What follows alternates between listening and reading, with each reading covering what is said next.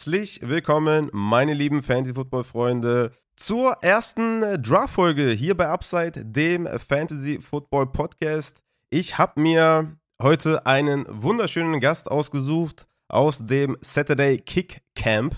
Tatsächlich wäre der Julian derjenige gewesen, der hier die erste Draft-Preview mit uns macht. Ne? Mal so eine kleine erste Übersicht über die Draft-Klasse. Ich habe mir tatsächlich den Kiel Kuiper Junior reingeholt, ne, wie er auf Twitter heißt. Deswegen folgt dem alle. Deswegen habe ich extra vorgelesen. Aber ich schaue es auf jeden Fall nochmal in die Show Notes, weil der junge Mann braucht mindestens mal 1000 neue Follower. Äh, ich bin sehr froh, dass es geklappt hat. Freue mich sehr, mit dir zu quatschen. Wir haben ja eben schon ein bisschen äh, off-Pod ein bisschen gequatscht. Schön, dass du da bist. Äh, freust du dich, hier zu sein? Ja, auf jeden Fall. Es ist mir eine Ehre, hier zu sein. Ich bin ja selber auch eine Zeit lang Hörer des Podcasts immer schon gewesen und äh, irgendwie eine coole Sache, jetzt auch hier im Podcast am Start zu sein und freut mich auf jeden Fall mit dir hier über die ja, Fantasy-relevanten Draft-Prospects sprechen zu können. Ist auf jeden Fall mal eine coole Sache. Wir sind ja auch mitten in der Draft-Vorbereitung und ich hoffe einfach mal, dass ich Julian halbwegs angemessen äh, vertreten kann. Auf jeden Fall. Also, soweit ich mich erinnere, hatte der Brees Hall nicht mal in den Top 10 auf Running Back, kann das sein? Ja, Amateur. Amateur, ganz klar. Deswegen, deswegen. Also ich zweifle den ja sowieso an. Deswegen äh, bin ich froh, dass du da bist. nee, der Julian ist auch, glaube ich, in zwei Wochen, kann ich ja schon mal spoilern, ist er auch hier. Da sprechen wir über Receiver, also Wide Receiver und Tight Ends. Jeder weiß natürlich, man muss mit Receiver Flex spielen. Deswegen, der Julian ist auch noch hier und nächste Woche habe ich für die Running Back Folge noch den Lorenz Leinweber am Start. Also wir haben hier wirklich äh, Prominenz am Start und ich freue mich sehr mit dir die erste Draft-Folge zu machen. Ich habe ja eben schon zu dir gesagt, dass das einfach total spannend jetzt für mich ist, weil du der Erste bist, mit dem ich so ein bisschen über die Draft-Klasse spreche. Ich habe wenig Podcasts gehört. Ich habe hier und da mal so ein bisschen Quarterback-Podcasts gehört, aber zu Running Back, Wide Receiver gar nichts gehört und ich bin einfach super gespannt, ja, wie das halt so matcht, ne? Meine, meine Einschätzung ähm, mit, mit äh, deiner Einschätzung. Und ja, bin einfach total aufgeregt, habe ich dir eben schon gesagt, äh, weil ich finde irgendwie, das ist eine total weirde Draftklasse. Mhm. Es kann irgendwie so viel passieren. Es gibt so wenig klare Projections, ne? Ja. So klare, dass man sagt, ey, der wird ein guter Wide Receiver 2 in einem Team oder der wird ein guter Leadback in, einem, in, einer, in einer Rolle in der NFL.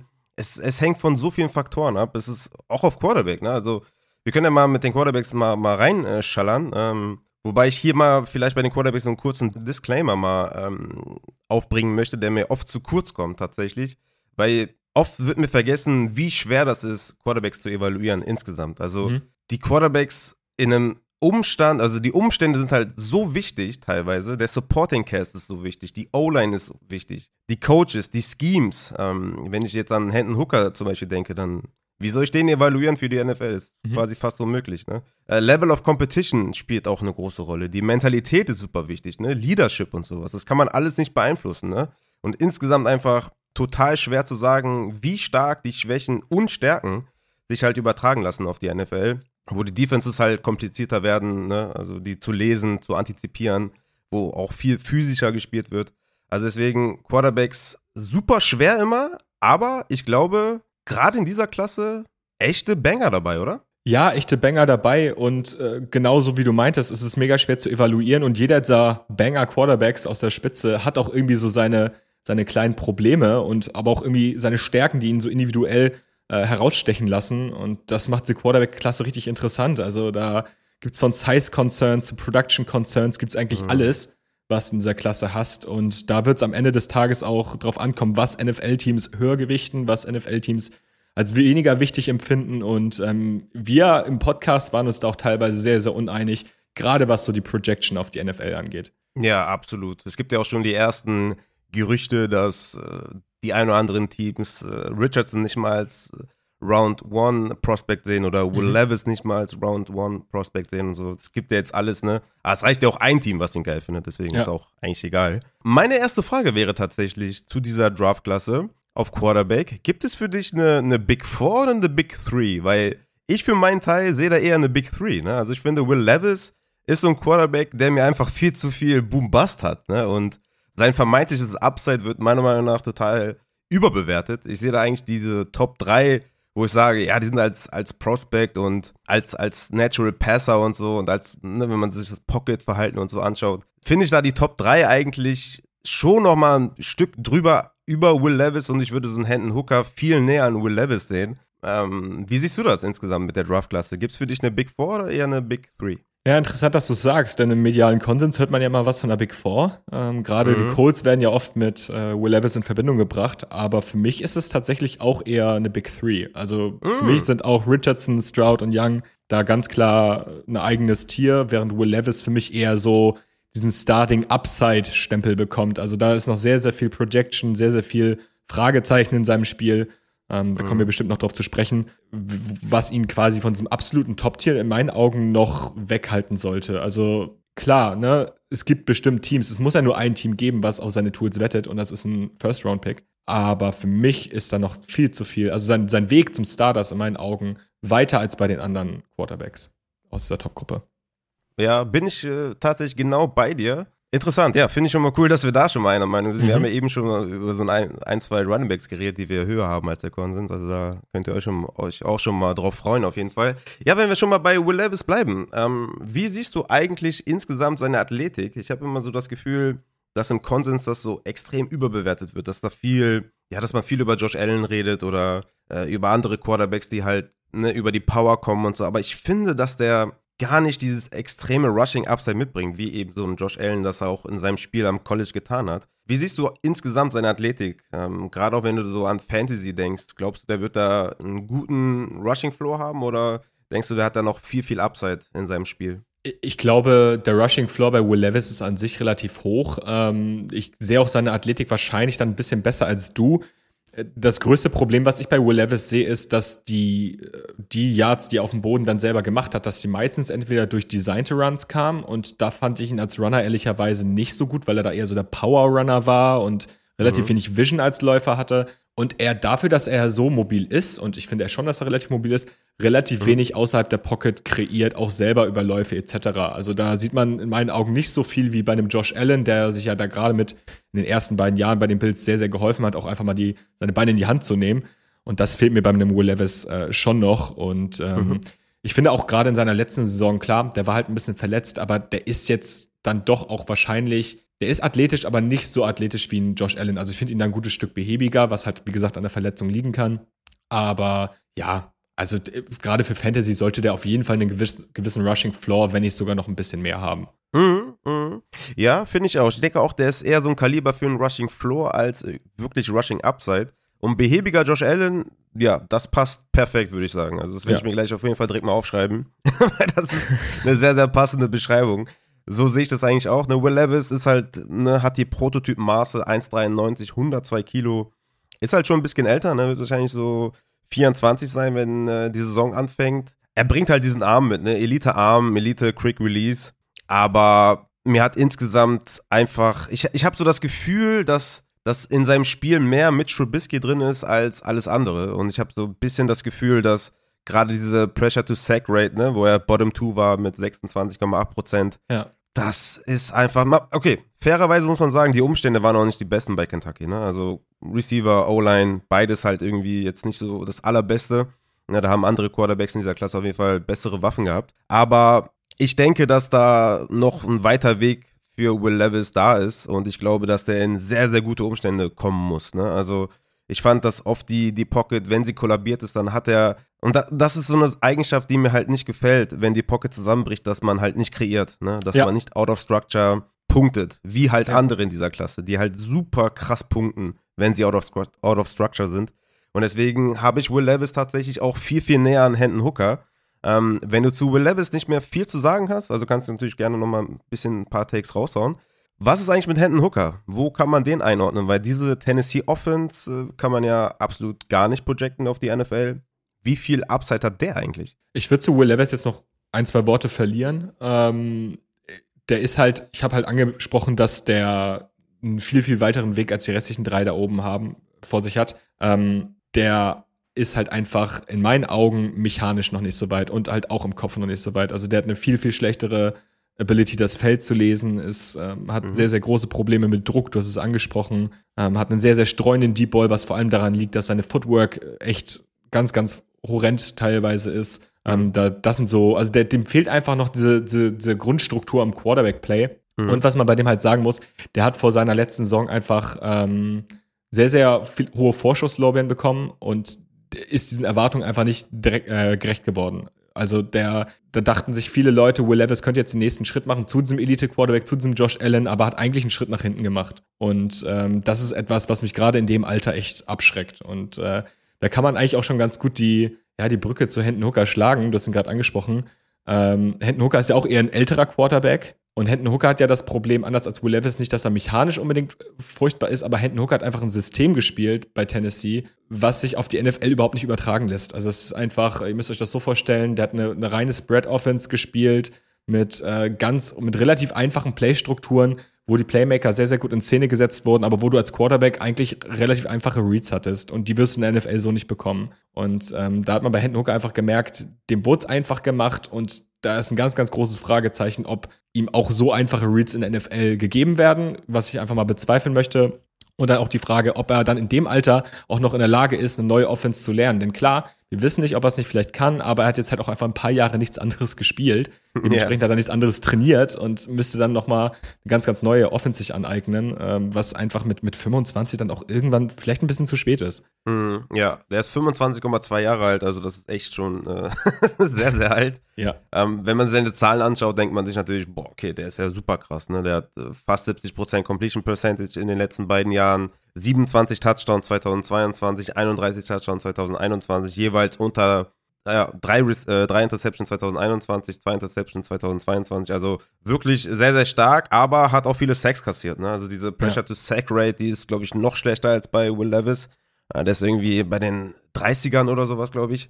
Ja, das sieht man bei dem auch, das sieht man bei dem auch ganz krass im Spiel. Also, ihr müsst euch das so vorstellen, der, der starrt halt die eine Seite des Feldes nieder, da wo sich quasi das Play für ihn entwickeln soll. Und entweder wird er dann in der Zwischenzeit gesackt oder er sieht noch irgendwie die Pressure und rennt dann direkt los. Also der hat relativ wenig Creation-Talent. Bei dem gibt's eigentlich nur, ich bleib stehen oder ich nehme die Beine in die Hand und laufe. So, das mhm. ist vielleicht aus Fantasy-Perspektive gar nicht so verkehrt, aber man hat wenig nuanciertes Pocket-Movement bei Händenhooker. Und ähm, das sorgt dann dafür, dass diese, ja, einerseits die Zahlen, also dass er in der Offense funktioniert, aber andererseits halt auch viele Plays einfach zusammenbrechen, weil er gesackt wird. Mhm, absolut, ist mir auch aufgefallen bei ihm. Und er hatte natürlich den Kreuzbandriss noch, ne? Also was ja, viele ja. wahrscheinlich dann NFL-Teams, wo die sagen, okay, ne, mal schauen, wie das, wie das überhaupt aussieht. Könnte wahrscheinlich den ein oder anderen oder die ein oder andere Franchise von etwas Schlimmerem bewahren, mhm. wenn sie nicht irgendwie in den Top 10 oder so picken, aufgrund des äh, Kreuzbandrisses. Ich würde gerne noch zum, äh, zu anderen Quarterbacks kommen, ähm, die mhm. ich auf jeden Fall, also die ich absolut geil finde, muss ich sagen. Also ich finde äh, Anthony Richardson, Bryce Young und CJ Stroud mega. Also ich finde die richtig, richtig geil und ich kann mir bei jedem Einzelnen vorstellen, okay, bei Bryce Young ist natürlich die Frage, äh, kann der überleben in der NFL, ne? Aber rein so als Passer, Bryce Young ist ja einfach eine absolute Maschine. Also ich wüsste jetzt, also ich, es gibt einfach super wenig, was ich da auszusetzen habe. Ähm, Quarterback von Alabama ist leider 1,78, 88 Kilo das ist halt super. Das war halt der mega Outlier. Ich glaube, das habt ihr schon bei einigen Podcasts gehört, bei euch wahrscheinlich auch schon. Ja. Ist 21,8 Jahre alt, also auch in einem guten Alter. Aber wahrscheinlich rein als Passer der Beste der Klasse, oder? Was sagst du zu äh, Bryce Young? Ich, ich würde behaupten, dass er mental der, der weiteste ist. Also der ist, äh, ist am besten so, was so Full-Field Reads angeht, was so äh, das Gefühl für Druck angeht dass er da einfach im Kopf psychisch schon, schon sehr, sehr viel abgeklärter als der Rest der Klasse ist. Ähm, er ist halt dieser physische Outlier, gerade was die Größe angeht und auch was den Frame angeht. Es gibt ja, es gibt ja kleine Spieler und es gibt ja auch Spieler, die ein bisschen leichter sind. Aber Bryce Young hat man wirklich bei jedem Hit, der einschlägt, immer Angst, dass er sich jetzt verletzt. Mhm. Und ähm, das ist natürlich für eine NFL-Franchise irgendwo schon concerning. Mhm. Äh, was ich bei dem halt einfach mega gerne mag, ist, dass der wie schon angesprochen, ein super Gefühl für Druck hat, ein super Creation-Talent hat, ähm, einen tollen Arm hat, einen sehr, sehr underrated Arm, wenn man mich fragt. Also es werden oft Highlight-Clips gezeigt von Will Levis und Anthony Richardson, wenn sie, wie sie ihre Armpower demonstrieren. Bryce Young hat einige Plays drin, wo, das, äh, wo er den Ball 60 Yards downfield pusht und äh, in Strides trifft. Also richtige Highlight-Throws gibt's auch von Bryce Young. Mhm. Du hast es angesprochen, die, die physisch, äh, physischen Limitationen werden ihn wahrscheinlich auch in der NFL ein Stück weit einholen. Einerseits natürlich diese Verletzungsgefahr, Andererseits weiß ich gerade nicht oder kann aktuell noch nicht gut einschätzen, ob sein Creation Talent, was oder alle Sachen, die außerhalb der Struktur passieren, die ihm bei Alabama sehr, sehr oft den Allerwertesten gerettet haben, ob die in der NFL auch so funktionieren. Denn in der NFL gibt es nur wenige Quarterbacks, die das können und die meisten von denen sind immerhin ein bisschen stämmiger und werden dann auch nicht so leicht gesackt, während Bryce Young natürlich bei der ersten Bewegung mehr oder weniger umfallen wird, wenn da ein Miles Garrett oder ein TJ Watt versuchen werden, ihn zu sacken. Ja, es ist eine ganz andere Physis in der NFL, ja. ganz andere Defender. Und wenn die auf dir landen, dann ja, sieht es halt ganz anders aus, als wenn es im ja. College passiert. Ich bin da halt mega gespannt. Ne? Ich, also es kann halt in alle Richtungen gehen. Ne? Der kann halt der, der nächste Superstar werden oder es kann halt ganz schnell vorbeigehen, was wir natürlich alle nicht hoffen. Absolut. Absolut geile College-Karriere. Ne? Also College Quarterback-Rating bei 85,7, 91. Percentile. Hat einfach eine wahnsinnige Accuracy. Ich finde Pocket Presence fast die beste in der Klasse. Beste Decision Maker habe ich mir aufgeschrieben. Out of the Structure, einfach Elite, was der gemacht hat. Ja. Schwer zu sacken auch einfach, ne? Ist auch ein cleverer Runner, finde ich. Setzt ja. es auch dann punktuell ein, ne? da wo er es muss, weiß genau, wann er laufen muss und weiß genau, wann er es nicht tun muss. Hat manchmal Augen, Augen im Hinterkopf und so. Ist schon echt, also er ist halt schon echt sehr, sehr krass. Ist halt auch athletisch genug, um, um sich aus Druck zu befreien. Aber auch hier, wie du gesagt hast, ich habe auch wirklich Angst, dass er halt in der NFL sich nicht mehr so leicht befreien kann aus Druck, ne? Und dass die, dass die Athletik dann halt auch nicht auf diesem absoluten Banger-Level ist, dass es halt dann reicht, um sich aus jedem Druck zu befreien. Und wenn es dann einschlägt, dann, das ist halt so die große Gefahr, ne? Was denkst du denn bei ihm, wie weit es gehen kann in der NFL? Wie, ist, wie sieht deine Projection aus, die ja mega schwer natürlich bei Bryce Young die kann man natürlich schwer voraussagen, aber wenn du dich jetzt mal kurz trauen würdest, was denkst du, könnte mit ihm passieren? Ich glaube, wir müssen uns bei Bryce Young so ein Stück weit davon äh, lösen, irgendwie zu versuchen, dass wir jetzt irgendwelche Mahomes Light-Vergleiche ähm, raushauen, wie es beispielsweise mhm. Todd McShay von ESPN gemacht hat. Ähm, wir müssen halt gucken, was hat Bryce Young und was hat er nicht. Und wenn wir uns so die Top-Quarterbacks in der NFL angucken, wie einen Josh Allen, Patrick Mahomes, Justin Herbert und wie sie alle heißen, da sieht man schon so ein bisschen, da ist ein anderer Bodytype hinter, da ist auch nochmal eine andere Armstärke hinter, vielleicht auch nochmal ein anderes Armtalent. Ähm, mhm das, wird er nicht werden. Und ich denke auch, dass das so ein bisschen, also er wird niemals so ein Top 2, Top 3 Quarterback werden. Das kann ich mir ehrlicherweise nicht vorstellen. Aber ich glaube, dahinter stehen ihm eigentlich alle Türen offen. Also ich sehe die Möglichkeit, dass er im Prinzip so eine, ja, in so eine, so eine Quarterback 5 bis 6 Richtung gehen kann. Also einfach quasi hinter dieser absoluten Top-Riege, dass er sich da etablieren kann und mhm. äh, ja, langfristig dort zu Hause ist und dann auf jeden Fall ein Franchise-Quarterback für ein NFL-Team sein kann. Ja, wir haben ja momentan eh so ein Vakuum hinter den ja, Top 6 würde ich schon fast sagen, Top 5, äh, je nachdem, ja. wie man Lamar Jackson sieht und so, aber es ist ja momentan einfach ein Quarterback-Vakuum da hinter den Top-Leuten. Mhm, ne, dann gibt es halt so einen Cousins oder was und der ist ja schon einer der Top 10 Leute wahrscheinlich, wo er eigentlich vielleicht nicht unbedingt sein sollte. Aber ja, Bryce Young von Alabama, geiles Prospect, halt 1,78 und ein Outlier. Ich, ich hoffe, dass er bestehen kann. Ist aber mein Quarterback 3 in meinem Ranking. Ich habe Will Levis auf 4 und Hendon Hooker auf 5. Aber Bryce Young, da kommt es halt wirklich drauf an. Ne? Wenn er hinter einer geilen O-Line performen kann und sich gut schützen kann oder auch mal Plays einfach aufgibt, wenn er merkt, okay, also besser, ich lege mich jetzt hin, als irgendwie nur zu scramblen und dann kommt der nächste ja. äh, Linebacker oder was und rennt mich gleich um. Intelligent genug wäre er, glaube ich. Ja? Also er, dieses IQ, Football-IQ hat er. Ähm, ich bin gespannt, wie sein Spiel dann in der NFL tatsächlich dann äh, wird. Und auch Real, also Real NFL ist er auch, also was heißt äh, Real IQ, würde ich mal behaupten, ist auch einer der, der besseren Quarterbacks und vielleicht auch einer der besten Spieler des gesamten Drafts. Also ein sehr, sehr intelligenter junger Mann, äh, Psychologie-Major, äh, auch da, ich glaube, irgendwo im, im Einser-Bereich gewesen. Und äh, man, man sagt in der Alabama-Fanbase immer, dass er ein sogenannter Saban-Bot ist, also Nick Saban-Bot. Mhm. Einfach so ein Spieler, so wie Nick Saban haben möchte. Und das werden NFL-Teams an ihm lieben. Also das sieht man auch in den Interviews, ja. der ist so abgebrüht. Ähm, ja. Ja. Ja. ja, sehr gut. Ja, ist auch schön, wenn man nicht nur Küchenpsychologie hat, sondern auch dann tatsächlich einen Abschluss. Yes.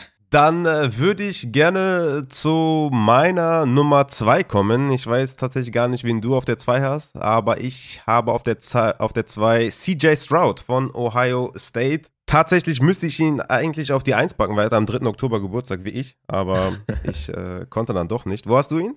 Ich habe ihn tatsächlich auch auf der 2. Okay, dann ist unsere 1 äh, identisch. Ja, dann lass uns äh, direkt mit CJ Stroud weitermachen. Ist 1,91, 97 Kilo, 21,4 Jahre alt. Also nichts auszusetzen, würde ich sagen. Ähm, könnte für den einen oder anderen Franchise-Besitzer vielleicht ein bisschen größer sein, aber ich glaube, das ist schon echt äh, top. Ist ja vom Archetype her Pocket-Passer, würde ich mal äh, behaupten. Wenn man sich das mhm. Georgia-Spiel nicht anschaut, dann äh, landet man, glaube ich, bei Pocket-Passer. Ja. aber ja, ist halt wirklich akkurat. Ähm, ich finde ich find's am, ich find ihn am besten, wenn er Dropback, Bam, Dropback, Bam. Ne? Dann, wenn er da die, die, die Dinger raushaut, die Bälle an den Mann bringt, finde ich ihn richtig geil.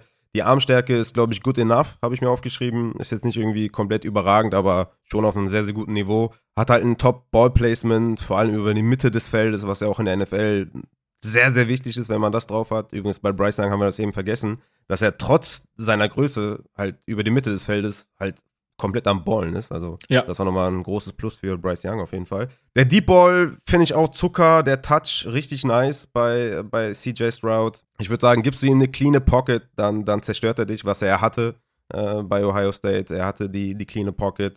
0,46 EPA per Play bei Plays, die kein Play-Action enthalten hatten. Also das ist richtig stark. 1,4% äh, Interception Rate am College, was absurd ist auf jeden Fall, auf einem sehr, sehr krassen Niveau. 85 Touchdowns, 12 Interceptions. Ich habe es ja eben gesagt, ne, die O-Line war krass, aber auch die Receiver. Er hatte Chris Olavi, er hatte Gary Wilson, Marvin Harrison Jr., Jackson Smith und Jigba. Also das ist ja eine richtige Wide Receiver-Schmied da bei Ohio State. College Quarterback Rating im 96. Percentile war damit erster 2021, dritter 2022. Yards per Attempt im 93. Percentile und die negativen Sachen, ich, ich denke, die sind, glaube ich, bei allen, alle haben das, glaube ich, gleich evaluiert. Es ist einfach, die Progression ist manchmal langsam. Der geht halt super gemütlich durch seine Reads, weil der halt diese Top-O-Line hatte, ne? Und das wird halt in der NFL ja. anders sein. Und da habe ich so ein bisschen Angst, dass er dass du vielleicht ein bisschen falsch einschätzt das Ganze und da könnte es halt das ein oder andere Mal ordentlich einschlagen.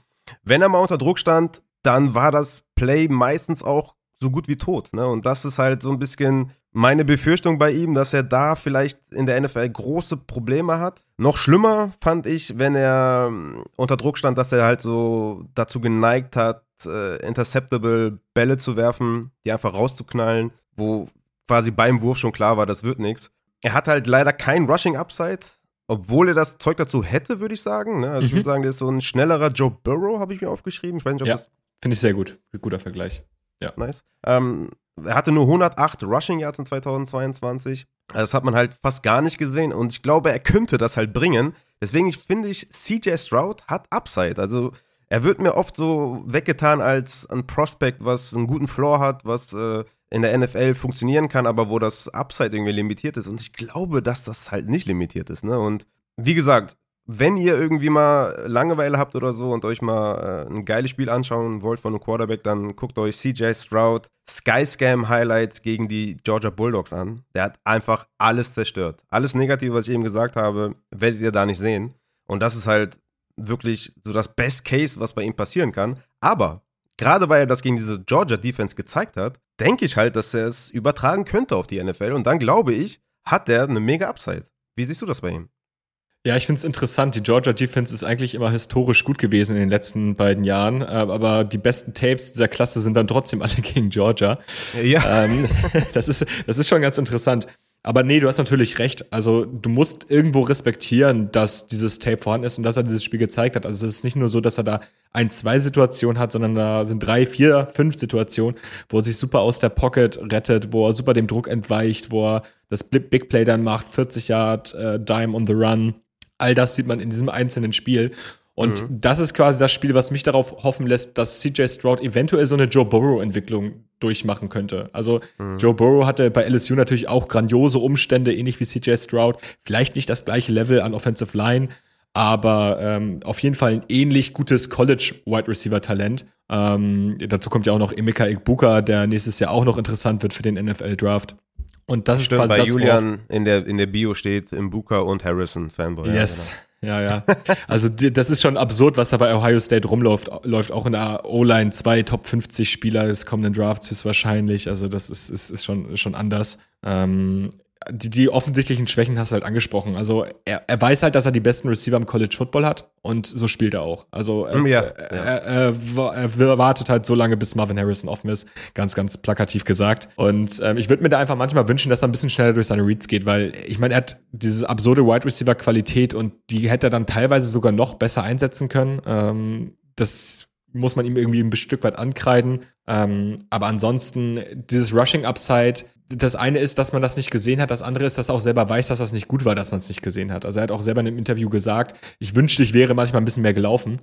Ja. Einfach, weil es jetzt für die NFL einfach relevant wird. Ne? Und, äh, ja, die NFL findet das ja geil. Ne? Also gerade ja, mit den ja. neuesten Quarterback-Entwicklungen. Es reicht ja auch, wenn du Mahomes-Rusher bist. Ne? Also Mahomes hat ja auch diese extreme ähm, Kreativität in seinem Laufspiel, ne? Dass er, ja. wenn er weiß, okay, jetzt kommt Druck oder wenn er weiß, ey, ich habe jetzt, ich brauche jetzt diese Yards und so, ne? Wie oft hat er in entscheidenden Situationen ist er gelaufen, weil er wusste, okay, damit gewinne ich jetzt gegen diese Defense.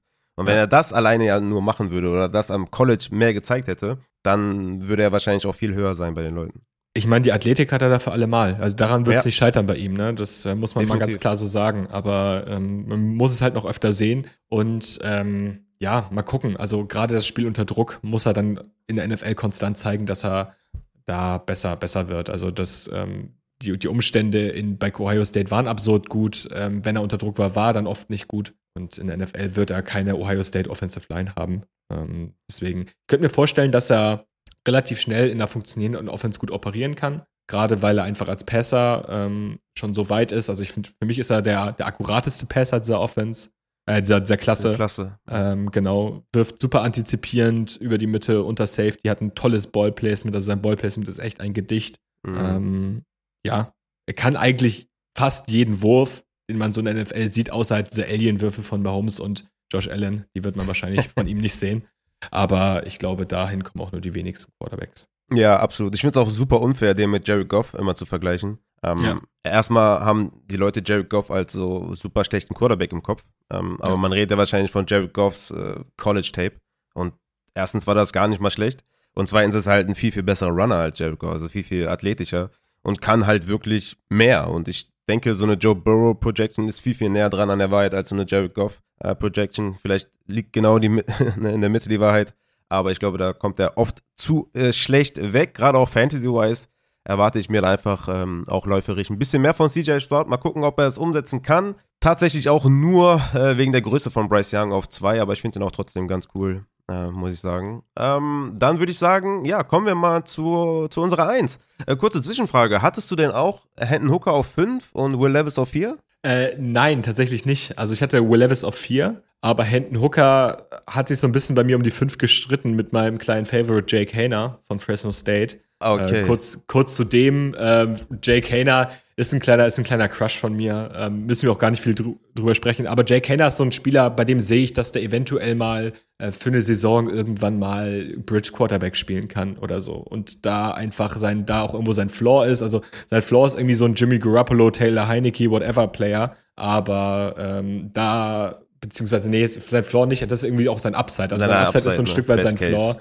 hm. sein Best Case, aber ich sehe bei dem schon so viel, der ist mental auch schon mega weit, hat ein schönes, beziehungsweise ein solides Ball-Placement, ähm, hat ein gutes Grundverständnis von, von Coverages und so. Ja, aber der wird natürlich in der NFL keine große Nummer werden. Also da sehe ich relativ wenig Cases dafür, dass der langfristig irgendwo Starting Quarterback wird. Aber die sehe ich bei Hendon Hooker ehrlicherweise auch nicht. Deswegen haben die beiden ja. sich da so ein bisschen drum gestritten. Okay, aber so weit weg ist er dann nicht. Dann sagen wir mal die Top 5. Ist jetzt auch nicht so wichtig. Aber Will Levis hat auf 4, Bryce Young auf 3, yes, Stroud auf 2. Genau. Also genau dasselbe Ranking wie ich. Das ist ja, das ist ja sehr gut. Also, unsere 1, Anthony Richardson von Florida, 1,93, 110 Kilo, 20,8 Jahre alt. Sehr, sehr nice auf jeden Fall. Sieht man natürlich immer gerne, wenn Quarterbacks junge, jung sind. Ja, nach der NFL Combine ist ja alles explodiert bei ihm. Ne? Also da mhm. ist ja alles durch die Decke gegangen. Ähm, er testete als athletischster Quarterback in der Combine-Geschichte. Ich habe auch irgendwo mal äh, so ein Bild gesehen, wo er irgendwie auch der keine Top 3 Linebacker gewesen wäre, Top 3 dies, Top 3 das, wo ich mir denke, das kann ja nicht sein, ja. dass der äh, da jede ja. Position spielen kann. Also sehr, sehr krass auf jeden Fall. Bevor wir mal zu seinen äh, Pass-Attributen kommen, direkt mal die Frage, wo ordnest du ihn als Rusher ein, wenn wir ja, Lamar Jackson, Justin Fields so als Vergleiche nehmen, die ja so die Elite sind im Fantasy Football oder auch in der NFL, ist ja, ist ja das Gleiche, wenn man davon äh, ausgeht. Wo siehst du Anthony Richardson von der Athletiker? Also ich sehe ihn eher bei einem Justin Fields als bei einem Lamar Jackson. Also ich finde, das ist nochmal ein ganz anderer Typ Läufer als Lamar Jackson. Ähm, eher, eher physisch, aber halt nochmal eine Nummer athletischer als Fields, gerade was so den High-End-Speed wahrscheinlich angeht und auch so ein bisschen die Agility.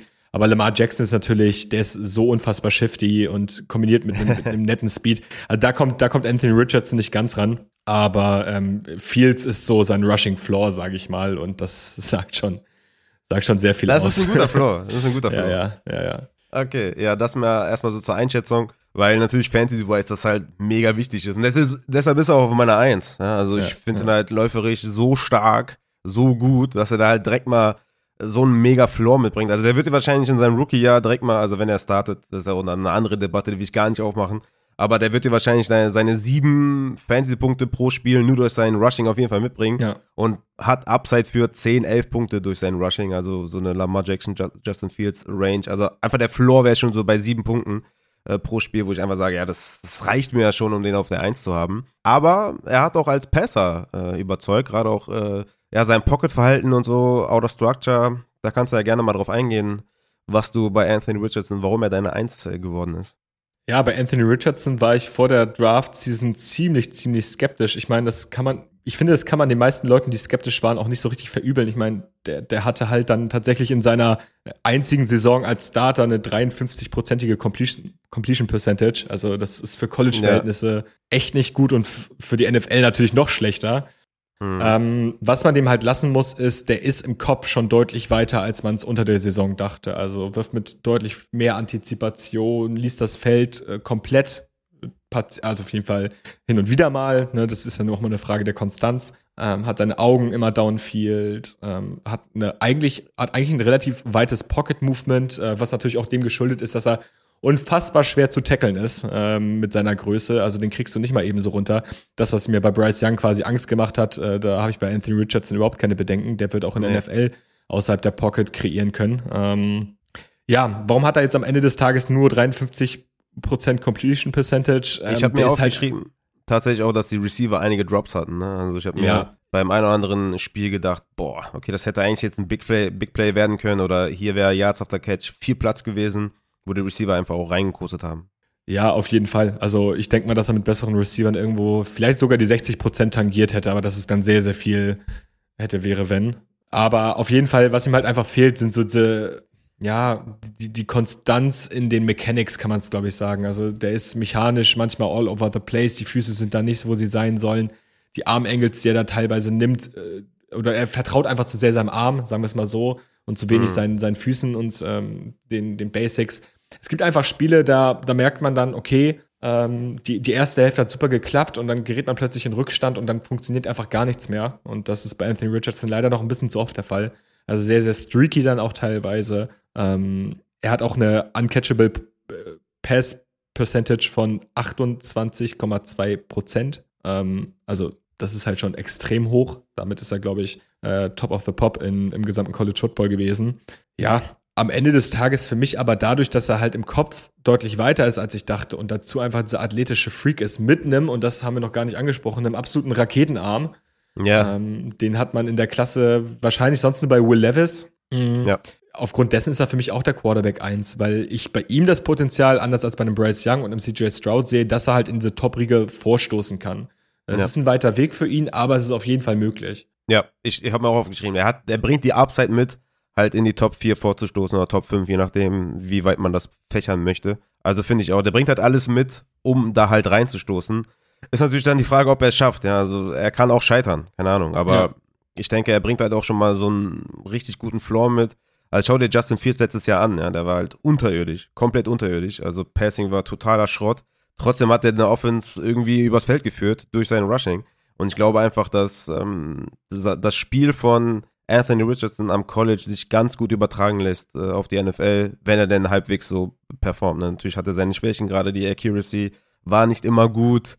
Auch eine kleine Sample-Size von nur 13 Spielen ist halt auch so ein bisschen tricky, ne? ob man da so vertrauen kann. Hätte man vielleicht auch lieber mal so zwei, drei Saisons gesehen, wo er Starter ist. Ich finde, die tiefen Bälle sind, sind geil, die bringt er gut an, aber bei ihm habe ich Bedenken bei den kurzen Pässen. Die sind oftmals ohne Touch und mhm. ungenau und hm, da fehlt mir das so ein bisschen. Also ich habe es schon auch gerne, wenn ein Quarterback ne, kurze, mittlere äh, Pässe sehr geil anbringt, weil die, die langen Pässe sind halt, sehen halt immer geil aus, äh, Highlight-Tapes und so cool aber sind halt irgendwie auch ein bisschen überbewertet, ne? Weil ja.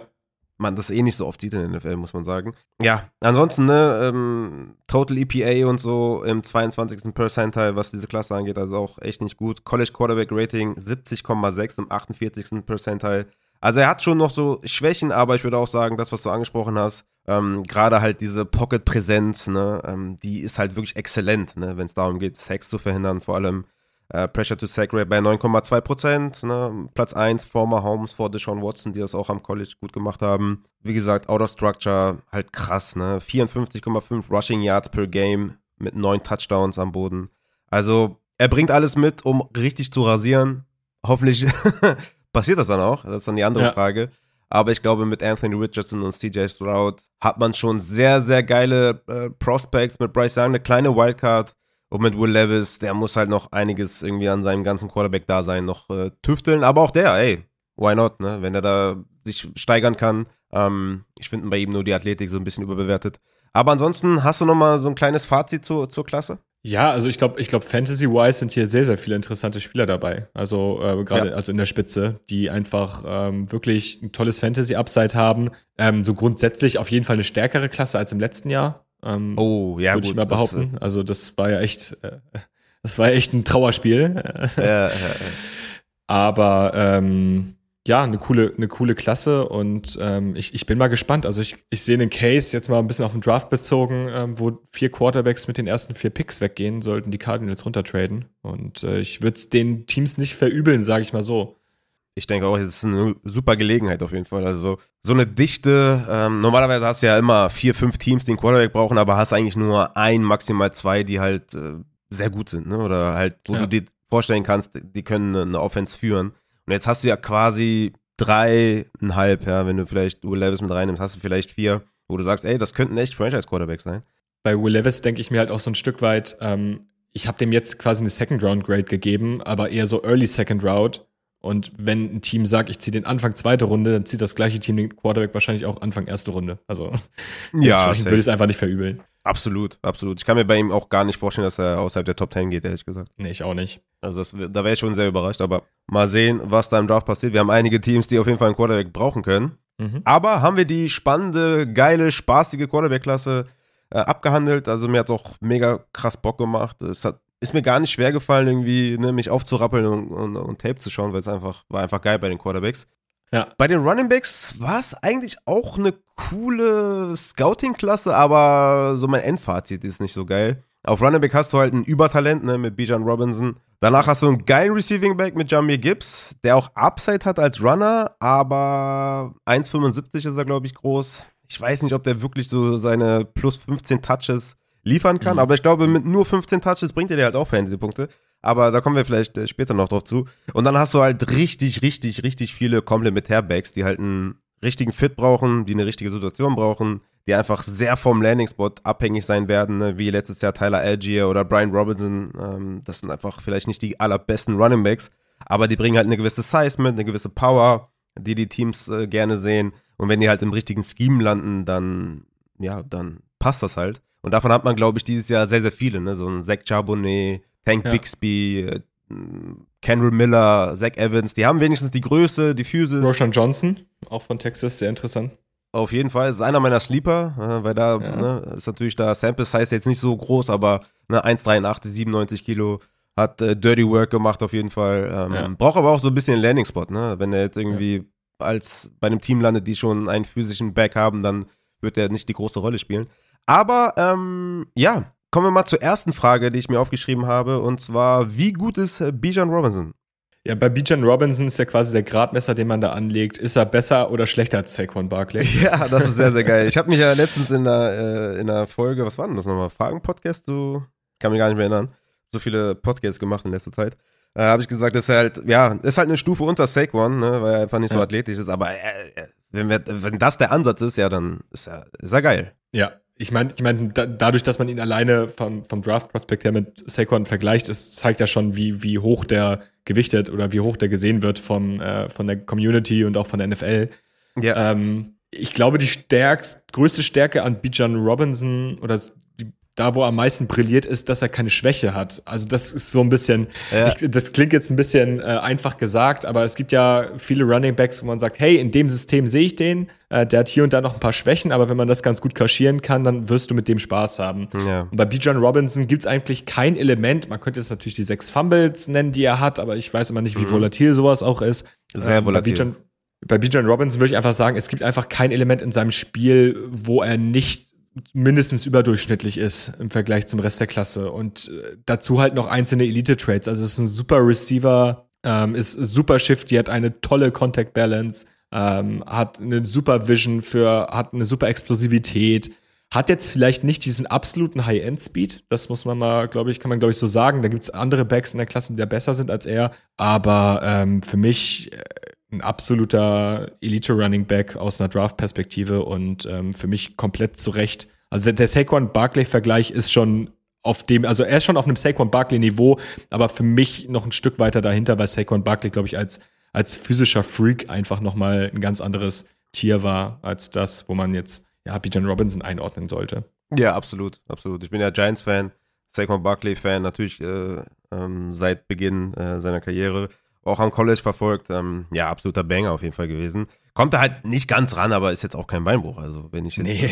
nur halb so gut wäre, oder wenn einige nur so halb so gut wären in der Klasse wie Saquon, dann würde man schon weiterkommen auf jeden Fall. Ja, lustigerweise habe ich mir auch aufgeschrieben zu Bijan Robinson, Komplettpaket. Also, fast keine Schwächen. Ist halt kein Saquon, aber das ist jetzt auch nicht so schlimm. Absolute Maschine und da habe ich mir als Frage aufgeschrieben, hat er überhaupt Schwächen? Und ja, das hast du ja gerade so ein bisschen beantwortet, dass er nicht viel ist äh, an Schwäche. ich habe eine Sache mir noch aufgeschrieben bei den Schwächen, dass der irgendwie hatte ich das Gefühl, ab und zu hat er nur das gemacht, was nötig war. Und also jetzt nicht im negativen Sinne, dass er, dass er nicht mehr konnte, sondern dass er einfach, manchmal hatte ich das Gefühl, also seine Zahlen hätten besser sein können. Er hat nicht immer ja. alles rausgeholt aus dem, aus seinem Talent, aus seiner Talentschöpfung. Er hat nicht dann noch das extra Yard noch am Ende gemacht oder sich nochmal alles reingezogen an Defendern aufgesaugt und weggebammt, sondern hat dann manchmal gesagt, okay, komm, dann lege ich mich jetzt hin. Reicht auch, wenn ich hier drei Defender abgeschüttelt habe. Hatte ich immer so ein bisschen das Gefühl, dass er nicht alles gegeben hat immer, aber vielleicht auch ein bisschen äh, bedacht äh, dabei war, dass er dachte, okay, ich gehe eh wahrscheinlich in der ersten Runde. Ich will mich jetzt hier nicht komplett irgendwie ausschöpfen. Hat er auch manchmal das Gefühl gehabt?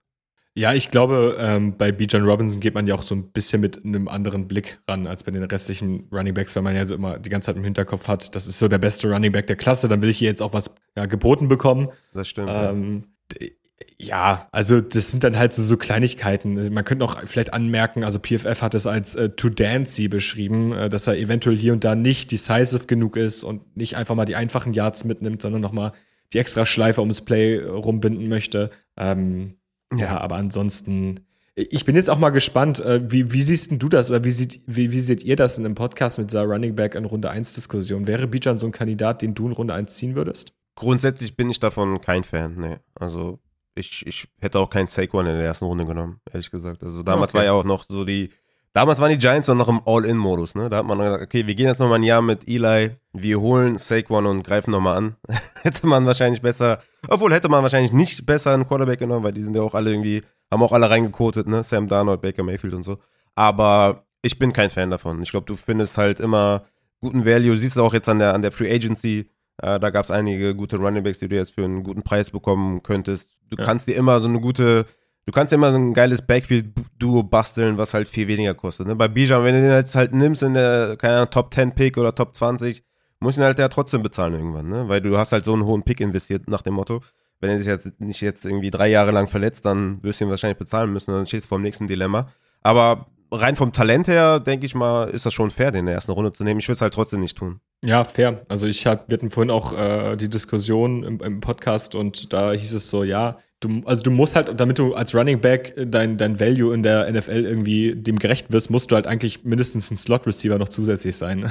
Mhm. Ja, und, das ist äh, gut, ja. Mhm. Ich, de ich denke, dass Bijan Robinson so eine Rolle haben kann, aber ich habe so ein bisschen das Problem, dass die NFL ja oftmals diesen, äh, den, den Value oder ähm, die die Fähigkeiten, das Skillset von so einem Bijan Robinson gar nicht weiß zu maximieren. Also sie wollen ja, viele NFL-Teams wollen ja einfach so eine Bell-Cow haben, die sie pounden.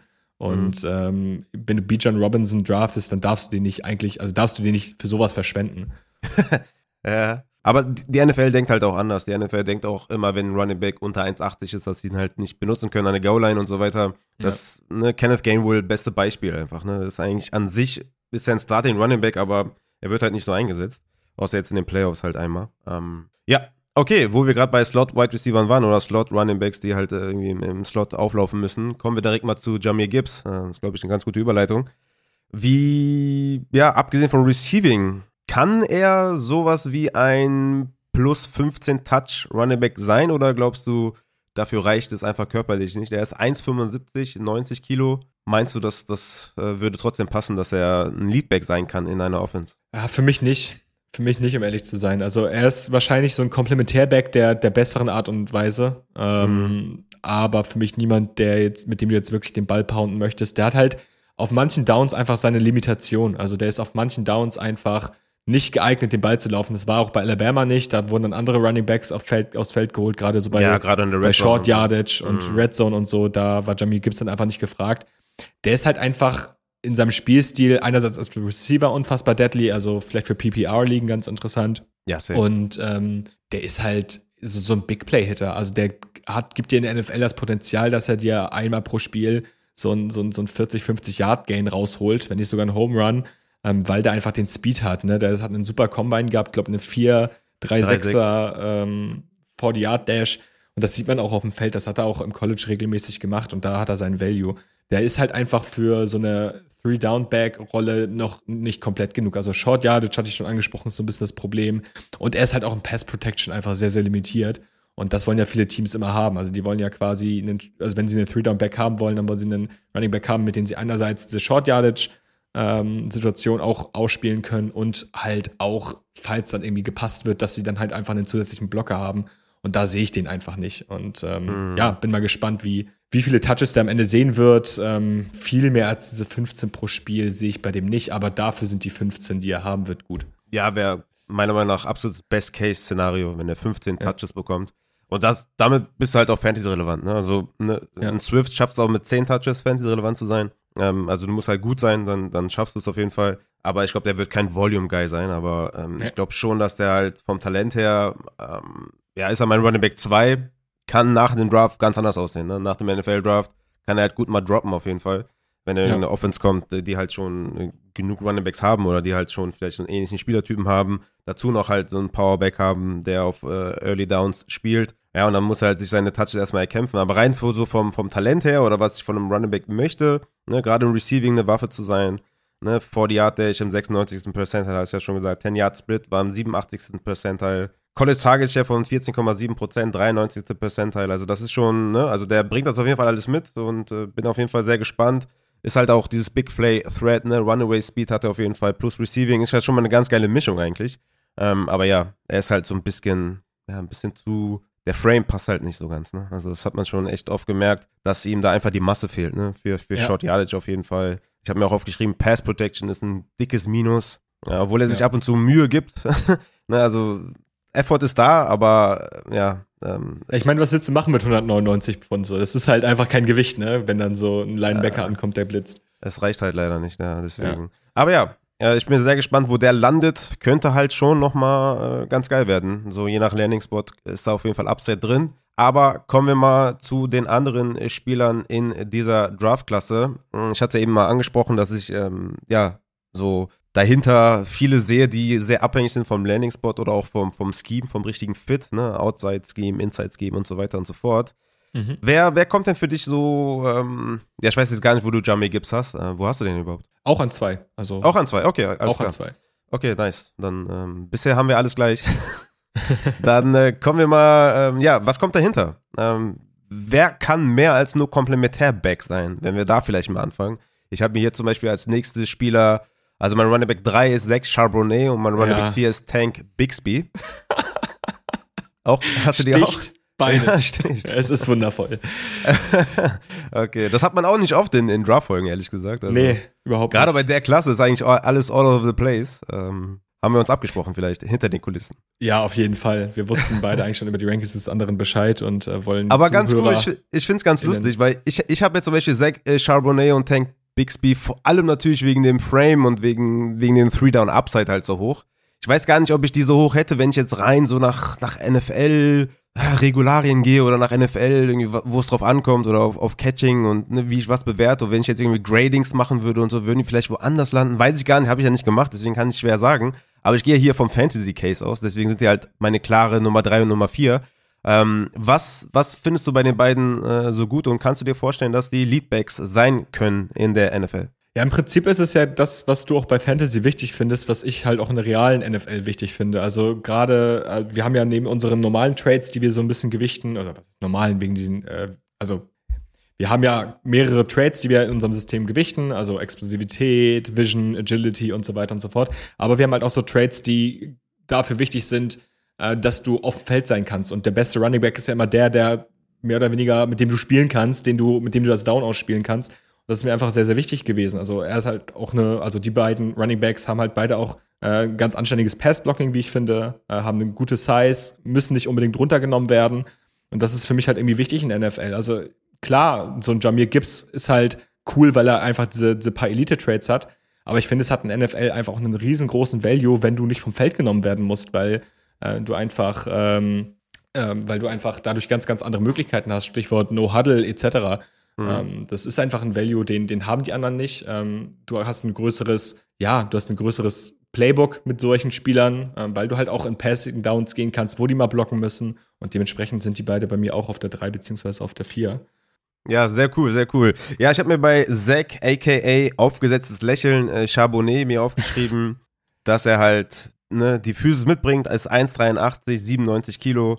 Ähm, absolut top für, für einen Running Back auf jeden Fall. College Yards per Carry im 92. Percentile und College Target Share im 93. Percentile. Auch wenn er jetzt nicht der absolute Route Runner ist oder sowas, aber ne, hat solide Hände, fängt die Bälle, bringt dir halt eine super Baseline auch im, im Receiving mit. Du musst ihn nicht runternehmen, wie du gerade gesagt hast. Also wie so ein David Montgomery, ne? Fängt halt die Bälle. Ja. So. Mehr musst du ja. wahrscheinlich auch gar nicht machen. Ist ein Blocker, wie gesagt, man muss ihn nicht vom Feld nehmen. Ist halt ein Instant Starter, hat eine hohe Baseline und ist für mich jemand, der absolut äh, in meinem Ranking noch auf Running Back 2 klettern kann, über Jamie Gibbs. Wahrscheinlich wird das sogar passieren. Also wenn er die Rolle bekommt, ne, wenn jetzt, keine Ahnung, die Chargers irgendwie sagen, okay, Eckler wird getradet, wir holen uns dafür äh, Charbonnet, ähm, dann kann ich mir sehr gut vorstellen, dass er mein Running Back 2 ist. Ähm, sehr interessant auf jeden Fall. Tank Bixby, hast mir eben gesagt, dass die Folge, die er mit dem Christoph Krüger gemacht hat, dass der den nicht so geil fand. Äh, ich habe ihn auch auf der 4. Was kannst du mir zu äh, Tank äh, Bixby sagen? Ja, Tank Bixby ist für mich halt ein Spieler, den du in der NFL so eine klassische Bellcow-Rolle geben kannst. Das ist ein richtig schön physischer Runner between the tackles, hat eine, ähm, hat 4,2 Yards after Contact durchschnittlich im College gehabt. Also der lässt sich nicht mal eben so leicht umhauen. Hat dazu auch noch hinter einer der schlechtesten College Run Blocking O-Lines äh, gespielt, die so am Start waren und sah dafür noch relativ gut aus, wie ich finde. Ist mhm. richtig schön explosiv, ähm, hat dafür, dass er so ein physischer Back ist, eine, eine net, ganz nette Agility noch zusätzlich. Ja, ist einfach ein sehr, sehr kompletter Back, wie ich finde. Hat jetzt vielleicht nicht diesen Elite-Speed, wie beispielsweise so ein Jamir Gibbs, äh, ist als Receiver auch jetzt nicht so krass oft eingebunden worden, aber auf jeden Fall ein Spieler, und da kommen wir wieder auf diese Fantasy-Relevanz, ähm, der in meinen Augen schon auf diese 15 plus Touches kommen kann in der NFL. Mhm, absolut, absolut. Ich finde den auch, ja, also ich finde den halt auch gut. Also Runback 4 passt jetzt, glaube ich, in meinem Ranking ganz gut gerade. Ist 1,82, 96 Kilo, bringt da alles mit auf jeden Fall. Ist physisch, ist ein Bruiser, also Inside Runner. Das kann er halt super ja. gut. Das können viele in der Klasse halt nicht, ne, muss man dazu sagen. Äh, ja. Viele sind halt eher so Outside, Home Run Hitter. Und der bringt halt dieses Inside Running auf jeden Fall auch gut mit. Ne? Kann äh, Tackles brechen, kann sich auf engem Raum gut bewegen, ist dazu noch explosiv dabei. Ähm, hat Receiving Floor, habe ich mir aufgeschrieben, eine 51 Receptions in den letzten zwei Jahren, ist auch sehr, sehr gut. Ist natürlich auch jetzt ne, ähnlich wie Zach Charbonnet kein Roadrunner oder ähnliches, aber ja, in der SEC zwei Jahre zu performen ist halt auch jetzt mal nicht so schlecht, ne? Aber ja, er ist nicht das Übertalent, ne? Decision Making war manchmal so ein bisschen, ja, wo ich mir dachte, okay, hätte mal besser die andere Entscheidung getroffen. Ist natürlich jetzt nicht der kreativste Running Back, ne? nimmt was kommt. Vision ist ein bisschen kritisch. Aber ich denke insgesamt, äh, ja, hat er Three Down Upside. Und das ist halt etwas, was du in der Klasse nicht oft findest. Und deswegen ist meine Top 4 eigentlich auch relativ klar, muss ich sagen. Natürlich hast du auch noch sowas wie, wie Kendall Miller oder Zach Evans oder so, wie können wir gleich noch sprechen. Aber mhm. ich finde, Tank, äh, Bixby heben, also auch Zach Charbonnet heben sich da auf jeden Fall nochmal ordentlich von ab. Sehr, sehr gut. Wen hast du denn dahinter? Ja, auf fünf. Ähm, ich weiß nicht, wie du den siehst. Ich habe ihn eben gerade kurz angesprochen. Ich glaube, es war in der Vorbesprechung. Aber ich ja, habe dahinter schon den, den, genau, da habe ich den hm. äh, Partner von Bijan Robinson, Roshan Johnson, quasi so der Sunrise Gumchi zum Frodo. Der hat mir sehr, sehr gut gefallen und der könnte in meinen Augen so eine ähnliche Rolle einnehmen wie Tank Bixby und äh, Zach Charbonnet. Ähm, den fand ich in Pass Protection super. Ich fand den, ja. ein, fand das war ein super physischer Runner ähm, hat äh, echt eine nette Athletik gehabt. Dafür, dass er hinter einem Bijan Robinson gespielt hat, hat man, ich finde, man hat einen Drop-Off gesehen zwischen beiden, aber der war nicht so exorbitant, wie er ja wahrscheinlich gewesen wäre, wenn ein anderer Running Back gestanden hätte. anstelle von äh, ihm. Ähm, wird wahrscheinlich im Draft einer der most underrated äh, Running Backs sein. Also ich sehe den auf relativ wenig Big Bots jetzt schon so hoch, aber ich könnte mir vorstellen, dass NFL-Teams ihn halt genau für diese Sachen valuen werden. Also sagen, hey, das ist ein super Runner, ähm, der, der kann super blocken, der, den kannst du ähnlich wie so ein ähm, Tyler Algier in so eine Offense pounden und ähm, da hat er auf jeden Fall sein Value und ist halt eine Wildcard, weil er hinter Bijan Robinson natürlich nicht so viele Snaps gesehen hat. Ähm, das, das, das muss man noch mal gucken, wie sich das auswirkt, wenn er dann halt mal ein bisschen mehr ähm, ja, Production erbringen muss, beziehungsweise ein bisschen ein paar, paar mehr Snaps sieht. Mhm. Aber ich finde, er hat schon so viel gezeigt, dass man ihm diese Vorschusslorbeeren geben sollte und dementsprechend ist er bei mir auf 5 gelandet. Ja, Stiff Arms des Grauens habe ich mir aufgeschrieben. Also Absolut. Hat auch eine Armlength, die ist äh, sehr, sehr gut. Ich glaube, irgendwie 82. Perzentil oder so. Und äh, die, die sieht man sowohl im Blocking als auch bei den Stiff Arms. Ja, ist echt teilweise ekelhaft. Also, ja. das zu bringen, da ähm, muss man auch menschlich ganz, äh, ganz weit unten sein, da jemanden so bloßzustellen teilweise.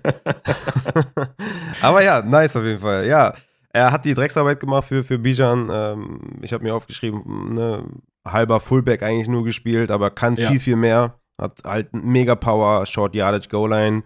Also die Rolle, die muss er eigentlich sehen. Also ich wüsste jetzt nicht. Also ich glaube, ich glaube tatsächlich, dass dieser, dass er momentan sehr, sehr schlecht gehandelt wird, dass du den vielleicht in der vierten, fünften Runde bekommst und da einfach mega krassen Value mitnehmen kannst und dass er wirklich in deiner Offense instant dir auch Punkte bringen kann aufs, aufs Scoreboard, weil er da einfach super, super effektiv auch ist.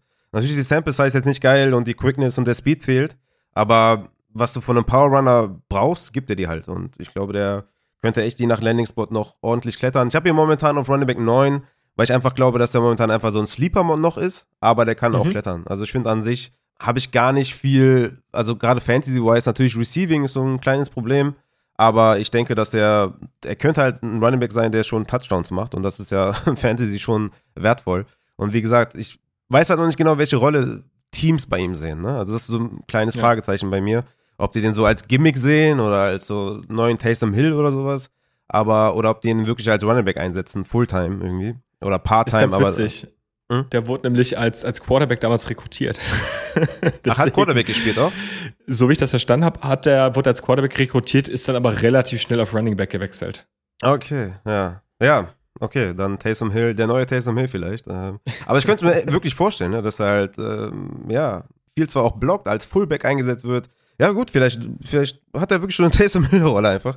Das wäre total lustig. Aber ja, kann ich mir auch einiges vorstellen bei ihm. Ich komme kommt, glaube ich, sehr stark darauf an, wie NFL-Teams den bewerten, aber finde ich ganz interessant tatsächlich. Ähm, wie findest du Izzy?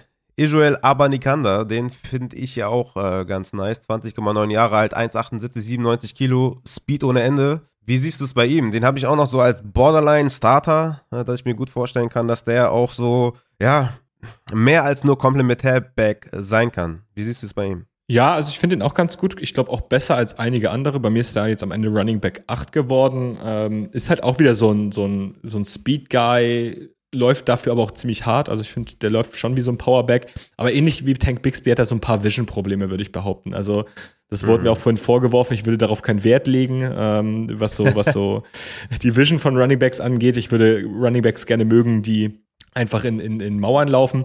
Aber ich sehe da ein bisschen mehr. Also er, ist halt ein, er ist halt ein Powerback, er hat gar keine Probleme mit Gegnerkontakt, hat einen super Breakaway-Speed, hat auch richtig, richtig guten Pro-Day am Ende gehabt, also hat da richtig gut getestet. Ist halt so ein bisschen in seiner ja, Rolle limitiert auf genau diese, ja, auf genau diesen Back mhm. und ähm, gibt ja relativ wenig Creation, äh, hat eigentlich nur einen Pace und das ist halt voll rein, sagen wir es mal so. Ja, aber, aber ist das nicht auch etwas, wo man dran arbeiten könnte, vielleicht, je nachdem, wo man landet, in welchem Scheme oder welche Running Back Coach oder so, kann man ihm vielleicht auch mal ein bisschen was mitgeben? Das ist, glaube ich, so ein Attribut, wo ich sage, da kann man vielleicht auch dran arbeiten, oder? Ja, also man kann auf jeden Fall da, damit äh, daran arbeiten. Also das, das äh, sehe ich schon. Ähm, ich kann halt, also ich bewerte halt immer nur das, was ich am Ende des Tages sehe. Ja, und ich glaube, er hätte sich oft einen größeren Gefallen getan, wenn er ein bisschen pa mehr Patient gespielt hätte, also ein bisschen abwartender und, und, nicht immer nur voll rein. Ähm, mhm. Und was ich dazu halt noch sagen muss, er ist halt so ein Speed Guy, er spielt halt auch sehr powerful, aber dafür ist dann in diesen Momenten, wo er powerful spielt, zu wenig Ertra Ertrag da. Also läuft zu oft in Mauern und kommt halt nicht durch. Und das ist, glaube ich, das, was ihn noch mal bei mir ein ganzes Stück unter zum Beispiel den Tank Bixby ähm, befördert hat, den ich da noch mal deutlich, deutlich besser drin fand in dieser Rolle. Ja, ja, absolut fair.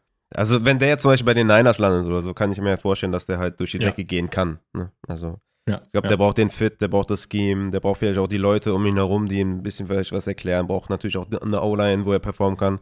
Aber ich glaube, der hat einfach eine Menge Upside. Ne? Also Beschleunigung ist halt krass, Home Run Hitter. Ich meine, das gefällt vielen nicht, wenn du ne, vielleicht nur das bist, aber ich finde, ich habe auch ein bisschen mehr gesehen. Ich fand auch Catch and Run, fand ich auch geil. Also im Receiving hat er jetzt nicht die krassen Zahlen abgeliefert, aber wenn er es mal getan hat, dann war ich da auch sehr angetan. Also ist so ein kleines Projekt, kleiner Sleeper, je nachdem natürlich, wie die NFL den sieht, äh, kann ich mir vorstellen, dass da vielleicht noch ein bisschen was geht für Izzy. Außerdem finde ich auch Izzy ähm, immer als geiler, geiler Spitzname. Ja. Mit äh, Israel Adesanya, äh, gutes Vorbild auf jeden Fall. Hast du, ja, meine anfängliche Frage, hast du noch irgendwelche ähm, Spieler, die jetzt vielleicht, ähm, ja, sagen wir mal, mehr sein können als nur komplementär? Also wir müssen jetzt nicht viel über so Runningbacks reden wie A-Chain oder wie Vaughn, die einfach total limitiert sind von der Größe her schon. Also die werden halt nicht viel reißen, leider.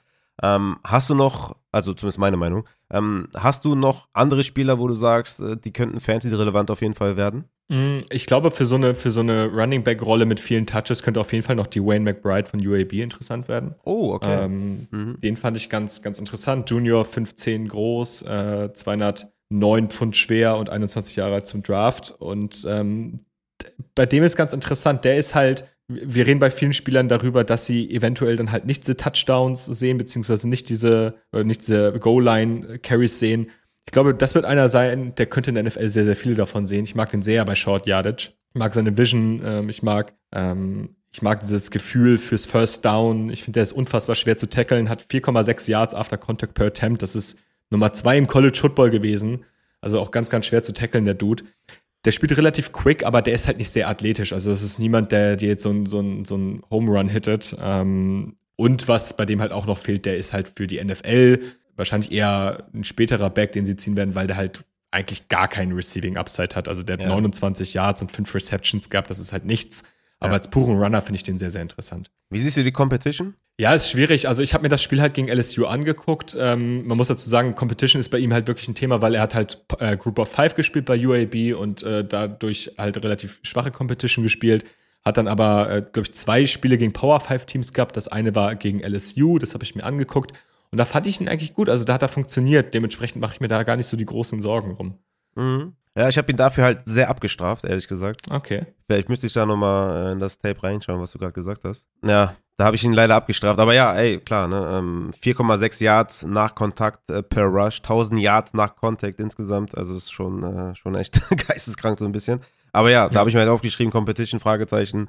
Wird halt in der NFL, ja, so wie, also die Zahlen wird in der NFL auf jeden Fall nicht bringen, aber muss er auch nicht, muss er nur annähernd irgendwie da performen. Aber ja, between the tackles, ne, Inside Runner, wie gesagt, das hat ja. man in der Klasse nicht so viele. Äh, deswegen mal schauen, ja. Interessant. Ich habe ihn jetzt äh, tatsächlich außerhalb der Top 10, weil mir einfach das Receiving auch äh, stark fehlt und ich die Competition so abgestraft habe. Vielleicht tue ich ihm auch Unrecht. Ähm, Werde ich mir nochmal anschauen. Wie siehst du denn äh, Spieler wie Tajay Spears oder Sean Tucker, äh, die jetzt auch nicht die komplette, also die jetzt auch nicht die Größe mitbringen, aber auch im Receiving einiges mitbringen, trotzdem noch so einen Runaway Speed haben, vor allem bei Sean Tucker. Wie siehst du die beiden? Dann haben wir, glaube ich, schon fast alle abgehandelt von der Draftklasse. Ja, bei Sean Tucker muss ich ehrlicherweise sagen, die mochte ich vor der Saison ganz gerne. Der hat mir dann aber in der Saison nicht gut gefallen, muss ich sagen. Also war nicht das, was ich mir erhofft hatte. Du hast angesprochen, der ist als Receiver ganz gut gewesen, hat dann auch ähm, so, ich glaube, irgendwas bei 200, 300 Yards Reception, äh, Receiving Yards am Ende gehabt. Ähm, war da ganz gut. Aber der ist halt, ich habe mich ein bisschen schwer getan. Ich fand seinen Running-Style irgendwie relativ uninspirierend, also relativ wenig selbst kreiert. Ich fand den athletisch zwar sehr, sehr gut, aber man hat das irgendwie dann selber so in seiner eigenen Kreativität gesehen, dass er damit was gemacht hat und dementsprechend ist er bei mir tatsächlich außerhalb der Top 10 gelandet. Also den habe ich auch relativ schnell ad acta gelegt, nachdem ich mir ein, zwei Tapes angeguckt habe. Tajay Spears wiederum äh, mag ich ganz gerne. Den habe ich sehr, sehr lange hochgehypt, ähm, schon, schon lange vor der Draft-Season mit, mit Luca aus unserem Podcast zusammen ähm, weil ich den einfach sehr, sehr gerne mag. Unfassbar spaßiger Back. Da, da, das ist bei mir noch so eine, so, so eine Personalie, die steht bei mir auf der Kippe, ob sie genau das werden kann, was äh, man für Fantasy natürlich haben möchte. Ähm, ich finde den als Runner super, äh, super cool. Ich finde den relativ explosiv. Äh, ist auf Short Area auch ganz, ganz gut eigentlich. Ähm, ich weiß halt nicht, ob er am Ende des Tages so eine, so eine, so eine Three-Down-Back-Rolle übernehmen kann, bin ich mir noch unsicher. Ich habe auch zudem so ein bisschen Angst und ich glaube, da bin ich auch alleine, dass er am Ende des Tages einfach nur so ein weniger physischer Najee Harris wird. So von, von, von, seinem Playstyle. Ich glaube, ja. den Vergleich gibt es nirgendwo und den werden mir auch viele krumm nehmen, aber irgendwie sehe ich das so ein bisschen in, ihm. In ihm. Ja. Ähm, ja, also am Ende bei mir mein Running Back 6 geworden, aber aus so einer Fantasy-Perspektive wäre ich da eher ein bisschen kritisch. Mm, okay. Ja, ich fand ihn vor allem im Receiving halt echt äh, ganz nett. Also gute Hände, ist Routen gelaufen auch, fängt den Ball weg vom Körper, kann sofort in den Yak-Modus äh, schalten, also Yards after Catch ja. direkt machen. 43 Catches in den letzten zwei Jahren auch gehabt. Ja, Fordy war halt super schlecht, ne? Im 57. Ja. 57. Percentile war, glaube ich, auch Pro Day und nicht mal Combine. Also Pro Day ist ja auch immer so ein bisschen wohlwollender, würde ich mal sagen. Ja, ja. Also ja, Speed fehlt auf jeden Fall. Ja, ist eine kleine Wildcard auf jeden Fall. Ähm, ja, ich äh, hatte jetzt gar nicht vor, so eine krasse Runnerback-Folge draus zu machen, aber wenn wir jetzt schon mal beim Thema sind, äh, Chase Brown haben wir jetzt noch nicht und Kendra Miller, die vielleicht noch so ein bisschen äh, Three-Down-Upside haben. Wo siehst du die? Ja, Chase Brown ist bei mir auch ähnlich wie Sean Tucker relativ schnell rausgefallen. Oh, wow, okay. Ähm, ja, also ich meine, auch bei dem, der wurde halt von Illinois ziemlich krass gepoundet, muss man dazu sagen. Also könnte sein, dass in der NFL genau das gleiche mit dem passiert. Ähm, der war, glaube ich, auch der erste College Running Back, der letzte Saison die 1000 Yards geknackt hat, relativ zügig, weil der teilweise 40 Ja, der hat ja fast 300 Carries. Ist halt absurd. Wie viele Spiele haben College äh, 14 oder was? Oh, irgendwas, also ein bisschen weniger als die NFL ist dann halt auch mal die Frage, spielst du ein Championship Game, spielst du, ähm, spielst du Bowl Game? Ich glaube, da sind wir, glaube ich, bei zwölf Spielen. Oh Gott, jetzt ist das unangenehm als, als als College-Podcaster. Aber auf jeden Fall deutlich weniger als in der NFL und der hat halt einen krassen Workload gesehen und war auch ein Stück weit Illinois Offense, die eigentlich auch gut war. Aber ähm, man hat dann gerade bei ihm Thema Competition gesehen, dass sobald er halt gegen eine bessere Line spielen muss, ähm, dass er da einfach ein paar Probleme hatte. Und äh, dazu kommt, der war beim Senior Bowl da und konnte da einfach nicht, nicht wirklich brillieren, weil der ganz, ganz große Probleme als Receiver da hatte. Was ich interessant fand, denn ich finde, in der Saison hat man das nicht gesehen, aber beim Senior Bowl ist der, ist der sehr, sehr stark abgefallen, was so das Receiving anging, weil er da große Probleme hatte. Und ich weiß dann irgendwie nicht, was ich mit so einem Back anfangen soll, weil einerseits, klar, da wird viel gepoundet. Ist das jetzt gut, weil der jetzt schon viel Workload gesehen hat? Ist das schlecht, weil seine Legs dann vielleicht nicht mehr so fresh sind? Ähm, schwierige Personalie, muss ich mir vielleicht auch noch mal ein bisschen mehr angucken. Ja, hat schon auch viele Lücken in seinem Spiel, hat, glaube ich, nicht so die Power durch die Mitte, habe ich mir aufgeschrieben. Fand ich einfach nicht gut. Aber einen super Speed hat er. Ist bei der Combine 4-4-3 gelaufen, 87. Percentile. Ja, auf jeden Fall. Ist auch so eine Big Play-Waffe, würde ich sagen. Ich fand den auch after the catch auch solide. Auf jeden Fall. Also ich glaube, der hat auch so ein, ja, ich, es ist immer schwer zu sagen, wie die, wie die Teams das sehen. Er hat auch einen krassen Vertical und Broadjump gehabt. Äh, Bench Press auch 89. Percentile. Aber ich fand so, das hat man nicht ganz gesehen, so die Power durch die Mitte.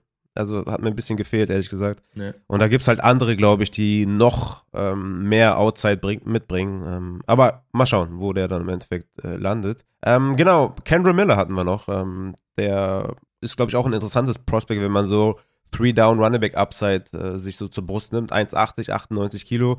Das ist ja schon mal jetzt nicht so die schlechteste Voraussetzung. Ist 20,9 Jahre alt. Ja, ich fand den auch, ne? Short Area Quickness, richtig geil, agil auf hohem Tempo, ähm, hat echt geliefert auch äh, After Contact, hat da sehr, sehr viel rausgeholt immer. Inside hatte er ein bisschen Schwächen gehabt, ne? Die Vision war ein bisschen, äh, ein bisschen fragwürdig ab und zu.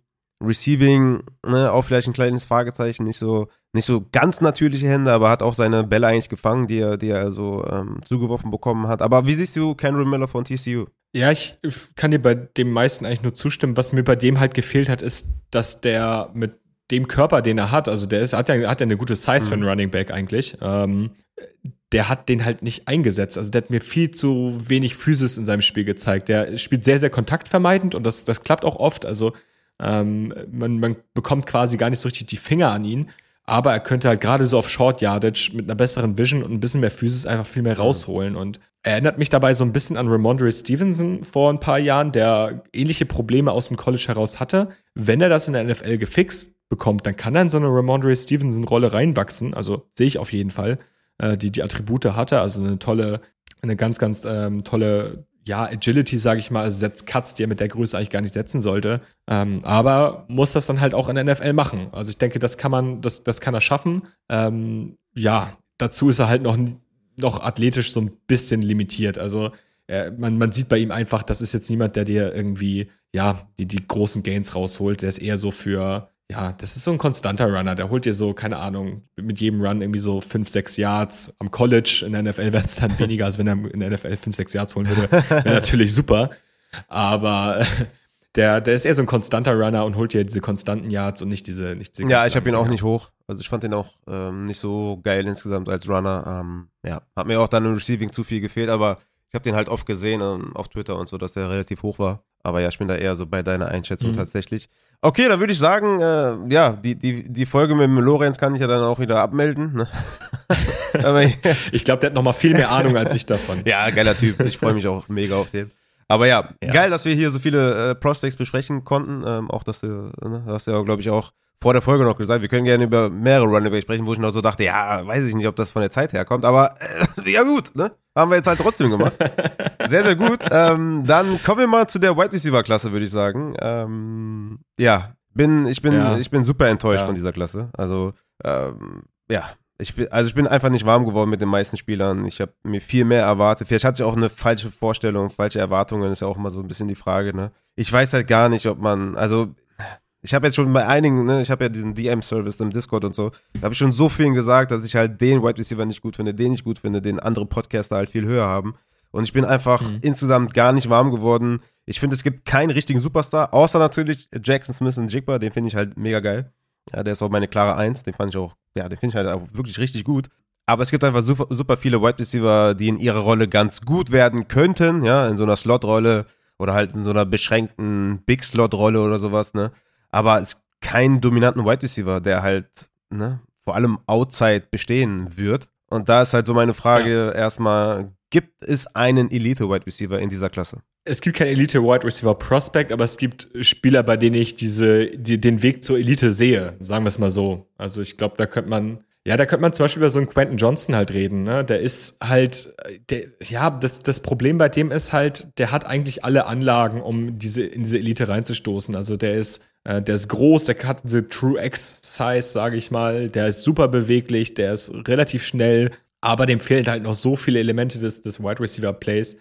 Und äh, dazu muss man halt einfach sagen, ähm, ja, der ist groß, aber der spielt halt leider nicht groß. Also der ist, ich habe mir so aufgeschrieben, how can you be that big mm. and not physical? Also wieso spielt dieser Mann kein Volleyball am, am College? Und das ist eigentlich etwas, was mir ein bisschen Angst bereitet. Ähm, trotzdem super Athlet, hat eine super Agility für die Größe. Ähm, seine Size ist halt in dieser Klasse rare. Das sieht man so nicht. Also wir haben in dieser Klasse nicht so viele große Receiver, die dann auch noch diese Athletik mitbringen. Ja, ist für mich ein okayer Floor, sage ich Echt? mal, aber wahrscheinlich das höchste Ceiling. Ja, also ich finde den Floor, finde den Floor durch die Athletik halt und, und, und durch die, ähm, durchs Route Running, was er mitbringt, finde ich okay, aber nicht so hoch, dass ich sage, das ist für mich ein safer First Rounder.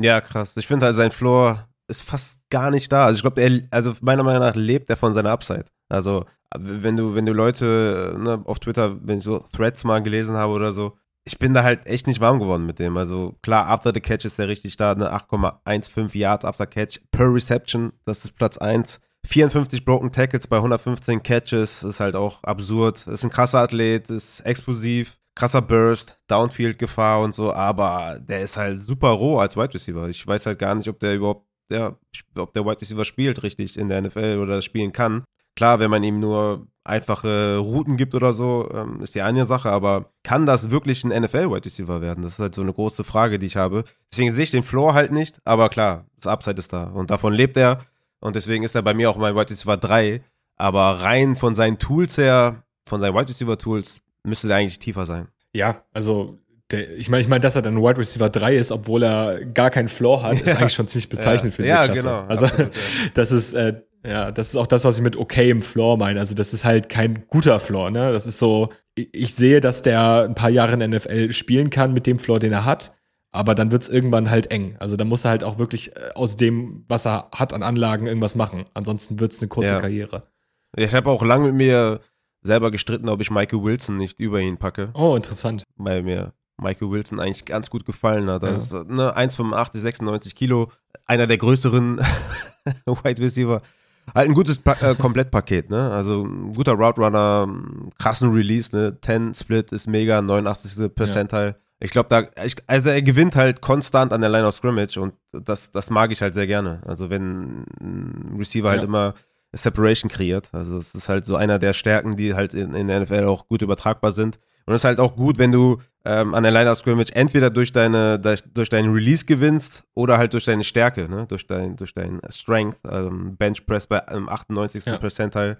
Also er kann auf zwei Wege gewinnen äh, an der Line of Scrimmage und das hat mir halt so, wo ich dachte, okay, packe ich ihn über Quentin, aber da dachte ich, okay, das Upside ist halt wirklich ganz krass bei Quentin Johnson, deswegen habe ich ihn dann ähm, eins äh, tiefer genommen, aber ja, wie siehst du, Michael Wilson hat ja eine sehr, sehr bescheidene 40-Yard-Time, 4,58 im 23. Percentile, also da wird er auf jeden Fall nicht gewinnen. Aber wie siehst du Michael Wilson? Ja, Michael Wilson äh, ist interessant. Also, äh, du hast es ganz gut zusammengefasst. Er hat halt auch am College nicht diese krasse Production gehabt, weil Stanford ähm, zwar den PFF Elite Quarterback Tanner McKee hat, aber leider keine, keine ja, die finden den ganz, ganz toll. Also gerade Mike Renner hat ihn noch sehr, sehr lange in seinen Top 30 gehabt. Okay. Ähm, und äh, ja, die mögen ihn scheinbar sehr, sehr gerne. Der hat halt da nicht so diese krasse Production gehabt. Und was man bei dem auch noch sagen muss, ist, der war halt mhm. viel verletzt. Mhm. Und der hat sich, ähm, glaube ich, zweimal hintereinander, ich bin mir gerade nicht sicher, hat er sich das Kreuzband gerissen oder hat er sich ein Bein gebrochen? Irgendwas, irgendwas, was ihn auf jeden Fall länger vom, vom Spielfeld weggehalten hat. Und dementsprechend hat man am College leider nicht so viel von ihm sehen können. 14 Spiele in drei Saisons. Ja, das ist äh, sehr, ja das, ja, das fasst es eigentlich ganz gut zusammen. Mehr muss man dazu gar ja. nicht sagen. Was man bei dem halt sagen kann stattdessen ist, dass er zwar in den Spielen nicht so brilliert hat, aber beim Senior Bowl, also beim Senior Bowl, ähm, die Leute, die es nicht wissen aus der Community, das ist halt ein Event, wo ähm, Spieler oder wo ganz, ganz viele Draft Prospects mehr oder weniger zusammenkommen, muss man einfach zusammenzufassen und miteinander trainieren. Und da hat er teilweise echt dominiert. Also da hat er auch die Leute sehr impressed und da ist auch die Boards hochgeklettert. Ähm, das ist natürlich ganz gut, wenn er das zeigen kann. Und auch die paar Tapes, die er dann hatte, beispielsweise gegen Christian Gonzalez, das war schon ein Kampf auf Augenhöhe, mhm. muss man ganz klar sagen. Und ähm, gerade mit diesem starken Release und dieser guten Quickness kombiniert mit dieser Size, das ist natürlich etwas, was ihn in dieser Klasse nochmal heraushebt. Ja, ich bin super gespannt, was mit dem passiert in der NFL, wer den zieht. Also ich habe schon so ein bisschen Bock auf den, muss ich sagen. Ähm, aber mein White Receiver ja. 4 nur in Anführungszeichen. Aber krass, dass du den so hoch hast. Ja. Habe ich noch nicht bei vielen gesehen, ja. Echt, ja? Kann mir halt vorstellen, dass der halt, ja, dass der volume-wise bestehen kann und dass der ja, ich meine, er ist halt nicht so der aufregendste Typ. Ja? Also ich weiß, ich kann schon verstehen, dass man den ja. vielleicht nicht so hoch hat, aber ich finde, er hat halt so ein NFL-ready Package. Ja? Also ich glaube, den kannst du reinschmeißen in deine Offense und der ja. wird direkt funktionieren. Wohingegen du halt so bei dem Safe Flowers und so ist halt ein bisschen, ne, der Frame passt halt, glaube ich, nicht, halt, braucht halt, ne, ich weiß nicht, ob er außerhalb seiner Rolle produzieren kann. Hyatt ist halt für mich eine krasse, krasse Wildcard, weil er halt viel über den Speed kommt. Ja, und danach kommt halt nicht mehr so viel, ne? Tillman, ja, ähm, wenn du das hier kritisierst bei Michael Wilson insgesamt, dann wirst du bei Tillman ja wahrscheinlich auch nicht so hoch sein. Mein White Receiver 8 zum Beispiel. Doch. Ich, bei Cedric Tillman bin ich, glaube ich, viel, viel höher als die meisten. Ah, okay. Das ist einer, ich bin noch nicht final in meinem Ranking, aber einer, der bei mir schon so Top 5 Potenzial hat beziehungsweise Top 4 oder Top 3 auch noch reinstoßen könnte. Das, das Ding bei Cedric Tillman ist halt, man muss dazu sagen, der war vor der letzten Tennessee-Saison der ganz klare äh, Leading Receiver in der Tennessee Offense, auch vor Willis Jones, der, glaube ich, in der dritten Runde ja, ja. in den Bears gedraftet wurde. Mm, ja, kann man, kann man finden, wie man möchte, aber es zeigt auf jeden Fall, dass er auf jeden Fall ein guter Receiver war. Der hat halt in seinen Höhen, glaube ich, somit das beste Receiver-Tape der Klasse gehabt. Also gegen Alabama und Georgia, ne? das war schon teilweise Elite, was er da gemacht hat. Also gerade mit der Size und der, der Agility, die fand ich da richtig gut. Hat sich dann halt diese Saison verletzt und war danach in Tennessees Offense nicht mehr so der krasse Faktor. Da war dann Jalen Hyatt eher der mhm. gefragte Dude. Ich weiß nicht, ob wir mhm. über den noch sprechen werden. Ähm, und konnte dann auch nicht mehr so viel zeigen und wirkte dann auch teilweise, ich will nicht sagen fußlahm, aber man hat schon gemerkt, dass er verletzt war. Und äh, ich bin mal gespannt. Also, der hat halt in der Saison davor in Tennessees Offense dominiert. Ich bin gespannt, ob er das auch in der mhm. NFL kann. In die Competition mhm. hat er da gespielt. Also Kili Ringo, ähm, ja, ich denk mal, so ein Top 50 bis Top 70 Spieler im Draft, den hat er teilweise ganz, ganz alt aussehen lassen. Ich fand bei ihm geil, dass er so einen guten Riecher für, für Zone hat, ne? Und ich glaube, der kann da so als Big mhm. Slot mhm. gewinnen, ähnlich wie ein Juju, ne? Dass er da punkten kann. Hat ja, ja auch die Maße, eine 1,91, 96 Kilo. Ich glaube, er ist halt weniger Outside Receiver als eher Big Slot, aber weiß halt nicht, wie, wie sich das übertragen ist auf die NFL, wie die Teams das sehen oder wie er selber das vielleicht auch sieht. Ähm, aber ja, interessant. Hat Upside, denke ich, aber vielleicht nicht nur den höchsten Floor. Könnte halt locker auch irgendwie der fünfte, sechste Wide Receiver in einem Depth Chart sein. Also anders als so ein Quentin Johnson kann man bei dem zum Beispiel sagen, dass der halt Receiver spielen kann. Also, ja, richtig. das stimmt. Der ist da halt deutlich weiter. Wo du eben äh, Jalen Hyatt angesprochen hast, äh, was ist dein Take zu ihm? Ja, ich sag mal so Speed Kills, ne? Ähm, der, der ist hm. halt schnell, aber das war's dann auch irgendwie so ein bisschen für mich. Also das, da sehen ihn andere deutlich weiter. Ich finde, ich habe relativ wenig gesehen. Er hat eine Elite Long Speed. Sein Route Running ist für den Speed, also er kann mit dem Speed auch im Route Running arbeiten. Ähm, versteht es dann halt auch in Space mit dem Speed zu arbeiten. Aber man merkt schon, dass dieses Wort Speed kommt sehr, sehr repetitiv und das ist halt auch sein Playstyle. Er hat halt darüber primär gewonnen und war für mich, und das werden viele wahrscheinlich anders sehen, auch größtenteils Produkt dieser Tennessee Offense. Weniger als es zum Beispiel ähm, Cedric Tillman war, den ich auch über individuelle Klasse habe gewinnen sehen. Und dementsprechend bin ich bei Jalen Hyde am Ende nicht hoch. Ich glaube, wenn du für den einen Plan hast und ähm, den als so ein, so ein Big Threat, äh, als, als so ein Deep Threat äh, haben möchtest, dann glaube ich, dass das ein Spieler ist, den du hochziehen kannst. Aber ich würde den wahrscheinlich in den wenigsten NFL-Offenses ja draften. Hat halt ultra dominiert mit seinem Speed am College und ja, ja, das wird in der NFL auch wieder schwieriger sein. Ne? Der Quarterback hatte wahrscheinlich auch ein bisschen weniger Zeit, ja. dann äh, die Bälle zu werfen und so weiter und so fort. Also ich glaube, wird halt wahrscheinlich so ein ähnlicher Jalen Rux äh, Spieler sein, der auch, ne, abgesehen von seinem, was dann halt in der Karriere passiert ist bei Rux, auch nicht wirklich äh, produktiv war in den ja. Spielen, wo er gespielt hat. Kann ich mir sehr gut vorstellen, dass es in so eine ähnliche Richtung geht. Der hatte auch Roadrunning-Probleme und ja, feiere ich einfach nicht. Also wenn du nur über Speed kommst, dann wird es halt, glaube ich, irgendwie schwer. Ich finde, Rux ist eine ganz gute Comparison. Mm, ja, der kam mir direkt in den Sinn, als ich den gesehen habe. Ja. Und war dann auch sehr abgeturnt, ja. ehrlich gesagt. ähm, kommen wir mal zu Zay Flowers. Den haben auch einige sehr hoch. Äh, ich habe gesehen, der mhm. Julian hat ja auf 1. Mhm. Ja, ich auch. Ach nee, echt? ja. Das ist ja mega. Okay, alles klar. Ja, den, äh, ja, ja. ja, erzähl mal. Ja, ich glaube, bei Zay Flowers muss man zuerst ein bisschen so äh, was von seiner Story erzählen. Der war, ist bei, hat bei Boston College gespielt und war da mit Abstand der produktivste Receiver in dieser Offense äh, über seine gesamte Karriere eigentlich. Also auf jeden Fall die 21er und 22er Saison. Ist einfach da super produktiv gewesen, hatte dann konstante Production, obwohl Boston College halt kein gutes Team ist. Ich finde, da super mit Releases gearbeitet, trotz seiner, ähm, hatte super Releases trotz seiner Size, die eher nicht so groß ist. Also der ist halt auch size-technisch eher ein Outlier und wahrscheinlich auch auf Slot limitiert. Ähm, mit, ja, ja, und äh, irgendwie, ich habe mir jetzt 5,9, 182 Pfund äh, notiert. Ich weiß jetzt nicht, wie viel das in Kilo ist, aber auf jeden Fall nicht viel. Ich mag sein Route Running. Ich finde, das ist ein super Route Running. Arbeitet super mit Leverage gegen ähm, gegnerische Defensive Backs. Gerade auf, tiefe, auf tiefen Routen sieht man das oft, wie er dann Safeties oder halt auch Cornerbacks komplett verbrät. Mhm, hat eine super Acceleration. Ich glaube, seine Production wäre mit besserem Quarterback-Play auch nochmal deutlich besser gewesen. Und ich finde, der ist after the catch auch, auch richtig, richtig gut. Ähm, ich bin mal gespannt. Auch wieder für mich ein Kandidat. NFL-Team muss einen Plan für den haben. Also ich würde ihn gerne in so einer Jalen Waddle-like ähm, Rolle sehen, wo man dem einfach den Ball in die Hand gibt und dann kann er damit arbeiten. Ja, der hat halt natürlich auch ein paar Probleme. Also er ist sehr, sehr agil, aber das ist jetzt zum Beispiel nicht so dieser shifty Guy. Also ich finde den, ich finde den Straight Line im Route Running deutlich besser, als wenn er jetzt irgendwelche harten Cuts laufen muss. Ähm, wie gesagt, wird es im Slot, auf den Slot limitiert sein. Und ist auch, was so die Hände angeht, noch relativ inkonstant. Das muss man auch auf mhm. jeden Fall ansprechen. Hat für mich aber ehrlicherweise so von den ganzen kleinen Receivern, die dieser Draft bietet, noch wahrscheinlich das höchste Upside. Ja, interessant. Also er ist halt echt ein guter Roadrunner, das habe ich auch als, als Plus aufgeschrieben. Ich habe halt wirklich Fragezeichen wegen der Größe. Ne? 1,75, 82 Kilo, das ja, ist ja. halt jetzt nicht so ne, sustainable in der NFL und man hat nicht viele Vergleiche. Ich frage mich halt, ist er so ein, so ein Jameson Crowder-mäßiger uh, Slot-Wide Receiver oder kann er mehr? Da habe ich halt meine großen Fragezeichen. Aber an sich schon mal ganz gut, wenn du ein guter Roadrunner bist und da halt schon mal deine Stärken hast. Und er ist halt auch oft offen, muss man sagen. Er, er schlägt äh, oft seine, seine Cornerbacks. Ich frage mich, ob, ob der NFL ähm, Schwierigkeiten hat gegen physische Cornerbacks, ob er da oft rausgedrängt wird.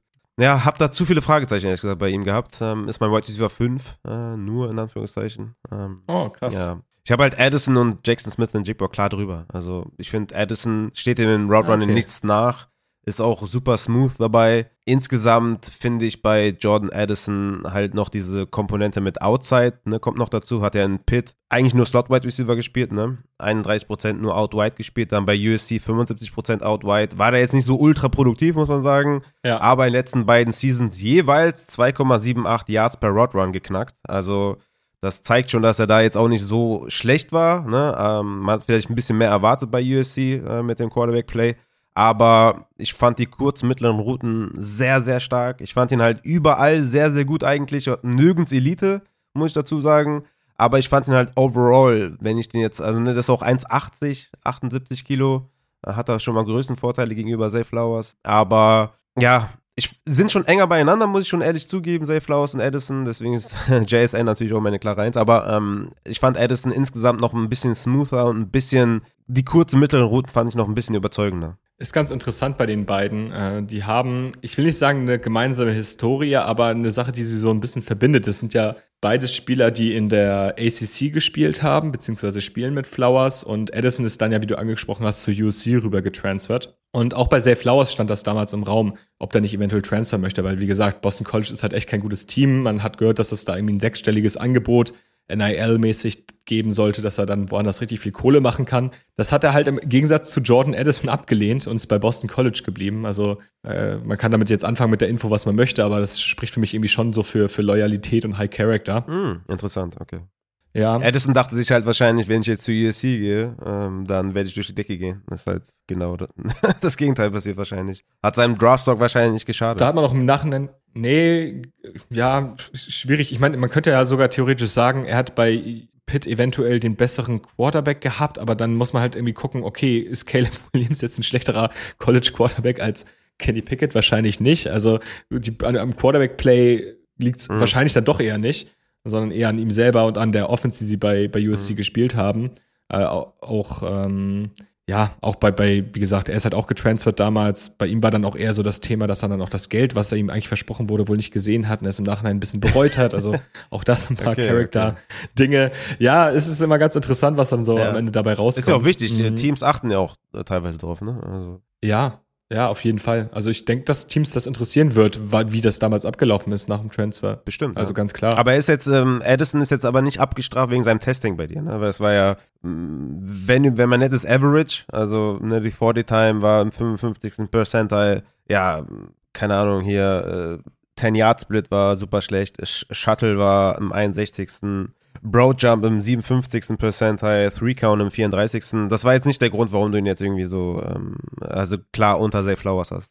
Nee, tatsächlich nicht. Also bei mir, also ich habe ihn auch auf Tape ehrlicherweise nicht ganz so agil gesehen mhm. wie manche andere. Ähm, deswegen hat es bei mir gar nicht so den großen Impact gehabt. Ich fand halt, ich, ich fand halt Jordan Edison war ein klassischer Fall von Up and Down. Also da hat man ganz, ganz gute, richtig gute Tapes teilweise gesehen, wo er richtig tolles, tiefes Route Running hatte auch gegen NFL-Competition oder NFL-Like-Competition, beispielsweise mit Caillou Blue Kelly von Stanford, der wahrscheinlich auch so ein, ja, in den ersten beiden Runden des Drafts oder vielleicht auch in der dritten erst gedraftet wird.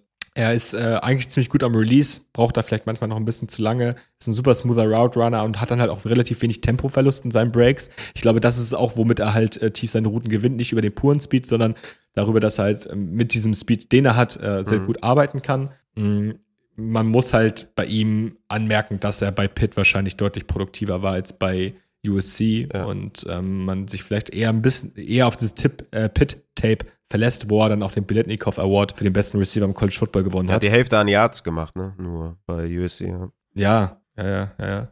Klar, also ich, ich glaube, USC hat auch einfach noch ein paar bessere Wide right Receiver als Pitt, weshalb die Yards auch besser mhm. aufgeteilt wurden, aber ist natürlich trotzdem ein krasser Drop-Off. Mhm.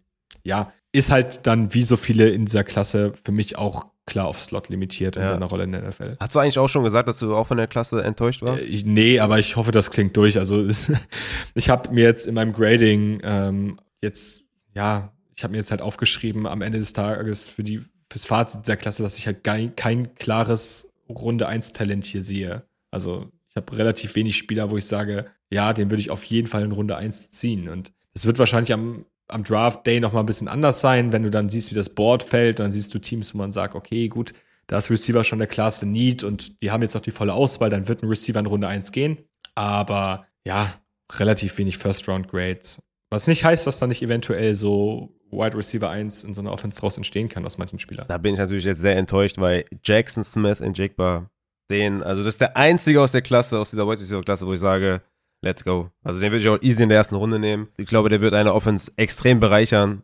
Ähm, 1,83, 89 Kilo von Ohio State, 21,1 Jahre alt. Bester Route Runner der Klasse meiner Meinung nach, 3,73 Yards per Route Run, das ist der beste Wert ähm, in den letzten zwei Jahren. Separation ist halt bei ihm das ganz große Thema, ne? Der, der Release ist super geil, er ist halt so oft offen, das ist halt einfach super krass. Seine Hesitation, seine Headfakes, seine Zuckungen, ne? ähnlich wie so ein Luka Doncic in der NBA, der kommt halt nicht über, die, nicht über den Speed wie andere, sondern einfach durch seine, seine Fakes. Die sind einfach so krass und dann zack ist er offen.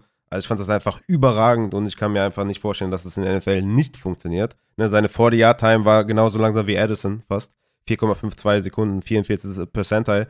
Aber darüber kommt er einfach nicht. Ne? Er, hat, er hat einfach diese Fähigkeit, immer offen zu sein, hat dazu Top-Hände, ne? 84,8% Catch-Rate, ist elusive nach dem Catch, 8,12 Yards after Catch per Reception, Platz 2. Ja, ich finde den mega. Ich weiß halt nur nicht, ob er nun Only Slot ist oder ob er auch, ne, ob er mehr kann. Das ist halt so die große Frage. Aber ich finde den krass. Ich finde den super krass. Ähm, meine Frage an dich: Du bist ja sehr tief im College äh, drin, ich ja nicht. Ich gucke mir nur die Prospects an, an. Wird diese 2021er-Saison überbewertet mit, mit halt Wilson und Olavi? Hat er davon halt krass profitiert, dass die beiden da waren? Oder, ich meine, klar, du hast ihn ja nicht auf eins, deswegen denke ich mir, ist die Antwort klar.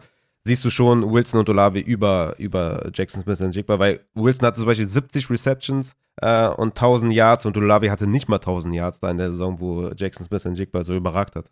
Ich glaube nicht, dass er viel schlechter als die beiden sein wird. Ähm, was mir aber immer ein bisschen zu weit geht in dieser ganzen Diskussion, ist die Aussage, er wäre, er wäre der produktivere gewesen von, oder der produktivste mhm. von den dreien. Und das sehe ich halt nicht. Also klar, er hat overall in, im letzten, ähm, ja, im 2021 die meisten Yards gehabt. Das stimmt. Er hat auch overall dann am Ende, glaube ich, die meisten Receptions gehabt. Das liegt aber auch einerseits daran, dass er halt ein Spiel mehr als die beiden hatte wo die beiden halt nicht mitgespielt haben, weil sie geopt-outet sind für dieses Spiel. So, das äh, zieht dann dieses Deadline in dieser Saison nochmal hoch. In diesem Spiel hat er dann auch über 300 Receiving Yards gehabt, also ganz, ganz absurd.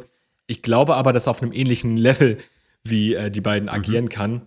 Was mir bei dem halt einfach noch im Gegensatz zu Wilson und, und Olave fehlt, ist so dieses athletische Profil. Also ja, ja. da fehlt mir einfach so ein bisschen die Athletik dahinter. Alles andere ist bei dem halt schon mega weit. Ähm, der ist in meinen Augen wahrscheinlich mit Flowers zusammen. Ich fand Flowers tatsächlich auch einen sehr, sehr guten Route Runner.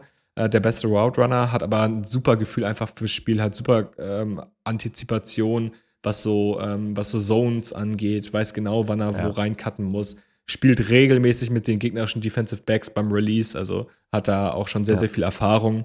Ich glaube aber nicht, dass äh, es ihm schaden wird, dass er mit den beiden anderen in einer Offense gespielt hat. Ich denke, für NFL-Teams wird es darauf ankommen, ob die Medicals bei ihm stimmen, weil er ja wirklich die gesamte letzte Saison komplett, also er hat ja eigentlich gar nicht gespielt, muss man ja so sagen. Also ich glaube, er hat ein halbes Spiel richtig gespielt und da war er dann auch relativ produktiv, aber darauf will ich es jetzt nicht ankommen lassen. Ich meine, man muss ihn halt zugute halten. Hamstring ist ja auch oft so eine Sache, die dann wirklich für diese Speed Guys äh, wirklich krass limitieren wird. Ich denke nicht, dass ihn das so speedwise einschränken wird, weil er eh nicht so krass über seinen Speed gewinnt, sondern wirklich über seine smarten Routes, die er läuft und über seine Reife. Ja, ich, also wie gesagt, deswegen glaube also ne, ähnlich wie bei Michael Wilson, wenn du halt irgendwie an der Line gewinnst und also ich, ich, mag das einfach super gerne ja. und so ein Quentin Johnston mag ich halt deswegen nicht. Aber ich habe ihn trotzdem über Michael Wilson, vielleicht werde ich das noch ändern.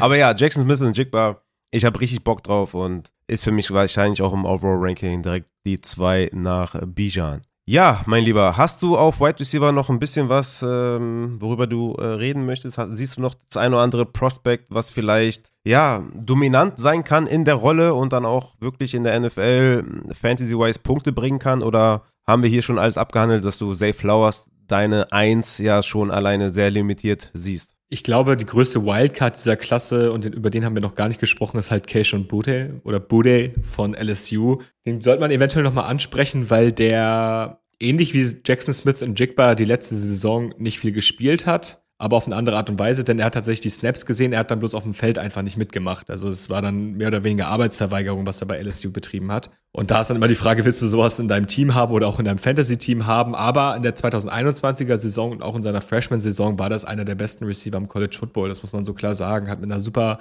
hat super Route Running gehabt, mit einer tollen Acceleration dann aus den Routes gespielt, hast ihn eigentlich kaum bekommen als Defensive Back, war super athletisch unterwegs und eigentlich war das so der Spieler, bei dem ich mir so dachte vor der Saison, ah, der wird richtig explodieren jetzt noch einmal und wird dann am Ende ein mhm. klarer Top-10-Pick. Ja, jetzt ist er das absolute Gegenteil davon. Also ich würde mich zum Beispiel nicht wundern, wenn ein Team den am Ende gar nicht draftet, weil er auch dann auch nicht athletisch gut getestet hat. Also er war auf dem Feld nicht gut, dann waren seine, seine Combine-Tests waren ehrlicherweise mhm. underwhelming. Und da fragst du dich so ein bisschen, okay, gebe ich jetzt ganz, ganz viel auf sein 2020er und 21er Tape oder lasse ich mich abschrecken davon, dass er die letzte Saison bei LSU einfach nicht vorhanden war. Und ich glaube, nach, ich glaube, der hat auch irgendwie, ich glaube, fünf oder sechs Spiele hat er gebraucht, um am Ende 100 Yards zu haben oder so. Also ganz, ganz strange teilweise. Ähm, hat mich echt gewundert, was mit dem passiert ist. Aber wenn du da irgendwie in so einem Fantasy-Draft spät irgendwie eine Wette eingehen möchtest, dann geht die Wette auf Keishon Bute ein. Ja, definitiv. Gut, gut, dass du ihn noch angesprochen hast. Absoluter Sleeper und äh, jemand, den man in der dritten Runde im, im Rookie-Draft auf jeden Fall nehmen muss, weil da findest du eh nichts mehr und der ist halt jemand, der dann auf jeden Fall produktiv sein kann, wenn er irgendwas hinbekommt wieder. Was, was waren denn da genau die Umstände bei ihm? Warum? Also einfach keinen Bock mehr gehabt oder was waren da nochmal bei ihm? Ehrlicherweise weiß man das nicht so genau. Ähm, es gibt mhm. so Vermutungen, das Quarterback-Play bei LSU war ehrlicherweise echt unterdurchschnittlich, also rein aufs Passing bezogen. Ähm, es gab einen Head-Coaching-Wechsel bei LSU vor der letzten Saison. Auch das könnte irgendwie ein Thema gewesen sein. Dann soll es wohl privat ein paar Probleme gegeben haben. Also es gab auch ein paar Stories, die dann am Ende rausgekommen sind. Da weiß man nicht, ob die stimmen, aber die waren dann schon ziemlich, ziemlich crazy. Und falls das stimmen sollte, ja, also gerade gerade was dann so, so Head-Coaching-Staffs oder NFL-GMs angeht, die werden dann davon mhm. Abstand nehmen wollen. Ähm, also da war einfach privat ganz, ganz viel im Argen und dazu noch, ähm, ja, spielerisch hat er auch irgendwie einfach nicht mehr so richtig in das reingepasst, mhm. was LSU gemacht hat, weil die auch mit einem viel, viel Run-Heavier Quarterback am Ende gespielt haben, der ihm natürlich nicht in die Karten gespielt hat, wenn er viele Receiving Yards sammeln möchte. Mhm. Und wie ist so allgemein Draft-Bass bei ihm? Also wird er eher so vermutet, dass er eher gar nicht vom Board geht oder dass er vielleicht äh, Tag 2, Tag 3 vom Board geht? Wie ist da so momentan das Surrounding? Möglicherweise, ich meine, wir haben Spieler wie Justin Ross letzte Saison gesehen, die dann halt einen großen Konzern hatten und gar nicht gedraftet wurden, weil NFL-Teams einfach gar nichts mhm. mit dem zu tun haben wollen. Ähm, klar, Keishon Bode hat jetzt nicht diese Verletzungsprobleme gehabt, aber da, da, sind einfach so viele Fragezeichen hinter der Personalie, dass ich mir vorstellen kann, dass der bei ganz vielen Teams nicht auf dem Board ist und es mich nicht wundern würde, wenn der einfach, keine Ahnung, bis in Runde 5 oder 6 fällt, wenn nicht sogar noch weiter. Ja, absolut. Ist, glaube ich, der Overall Konsens Sleeper auf Wide Receiver, glaube ich. Da habe ich auf jeden Fall auch schon einiges zu gelesen. Okay, dann äh, würde ich sagen, äh, haben wir soweit äh, die Quarterbacks, Runningbacks und Wide Receiver besprochen. Ich habe ja tatsächlich die, die Titans mir ja noch angeschaut. Ne? Wir haben ja gesprochen, äh, welche Position wir nehmen und du hast mir ja gesagt, ey, Titans habe ich noch nicht gesehen. Yes. Und ja, wann hatten wir letztes Mal Kontakt? Weiß ich gar nicht mehr. Auf jeden Fall in der Zeit habe ich mir die Titans noch reingezogen. Äh, zumindest ja, sieben Stück habe ich mir reingezogen. Ähm, wird wahrscheinlich der eine oder andere noch dazukommen, wenn ich mit dem Julian spreche. Da will ich ja nicht auflaufen. Aber die werden dann noch äh, gesondert behandelt hier bei Upside mit dem Julian zusammen. Und ja, mein Lieber, wie viel haben wir denn jetzt hier schon? Wir sind ja hier bestimmt schon, ja, bei über anderthalb Stunden auf jeden Fall. Bedanke mich auf jeden Fall viel, vielmals bei dir, dass du Zeit gefunden hast. War super geil, super interessant, super lustig auf jeden Fall auch, dass wir so viele Gemeinsamkeiten hatten in unseren Rankings. Also das äh, findet man ja wirklich nicht oft. Bei den Wide Receiver war es dann so ein bisschen anders, ne? Weil die sind ja auch, die Klasse mhm. zumindest finden wir nicht gut. Da haben wir wieder eine Gemeinsamkeit, aber insgesamt, ja, wenn man Jackson Smith in Jigba nicht auf 1 hat, dann hätte man eigentlich wieder auflegen müssen hier. Aber okay, du bist das erste Mal hier dann äh, würde ich sagen, äh, ist das so ein kleiner Bonus. Aber ja, sehr, sehr geil. Ich hoffe, es hat dir auch ein bisschen Spaß gemacht. Ähm, wie gesagt, ich kann nur jedem empfehlen, dem Kiel auf äh, Twitter zu folgen. Natürlich auch dem äh, Podcast zu folgen, Saturday Kick. Ich denke mal, die meisten werden es eh tun, die hier im Upside-Universum rumkreisen. Ähm, da habe ich auch schon von vielen gehört, dass die ja deine Ankunft im Podcast sehr krass gefeiert haben. Also da kann ich nur von meiner Seite aus sagen, dass ich da sehr viel gehört habe, dass du da einen super Job machst und ähm, ja, wie gesagt, freut mich sehr, dass du hier am Start gewesen bist. Ja, es freut mich doch zu hören. Äh, gibt einem immer sehr, sehr viel Kraft und sehr, sehr viel äh, Power für die kommenden Folgen, äh, da nochmal extra viel Zeit rein zu investieren. Und äh, freut mich auf jeden Fall, hier gewesen sein zu dürfen. Äh, selber ja auch Fan und äh, Zuhörer vom Podcast, deswegen ist das irgendwie eine ganz, ganz große Ehre. Und ähm, ja, mega. Ja, danke, danke. Äh, echt geil gewesen, weil wie gesagt, ich habe noch mit keinem gesprochen über die Draftklasse und äh, ich fand super lustig, dass wir viele Gemeinsamkeiten haben. Aber ja, lange Rede ohne Sinn. Ähm, wir hören dich im Saturday Kick Podcast und vielleicht demnächst nochmal hier bei Upside. Danke fürs Kommen. Danke.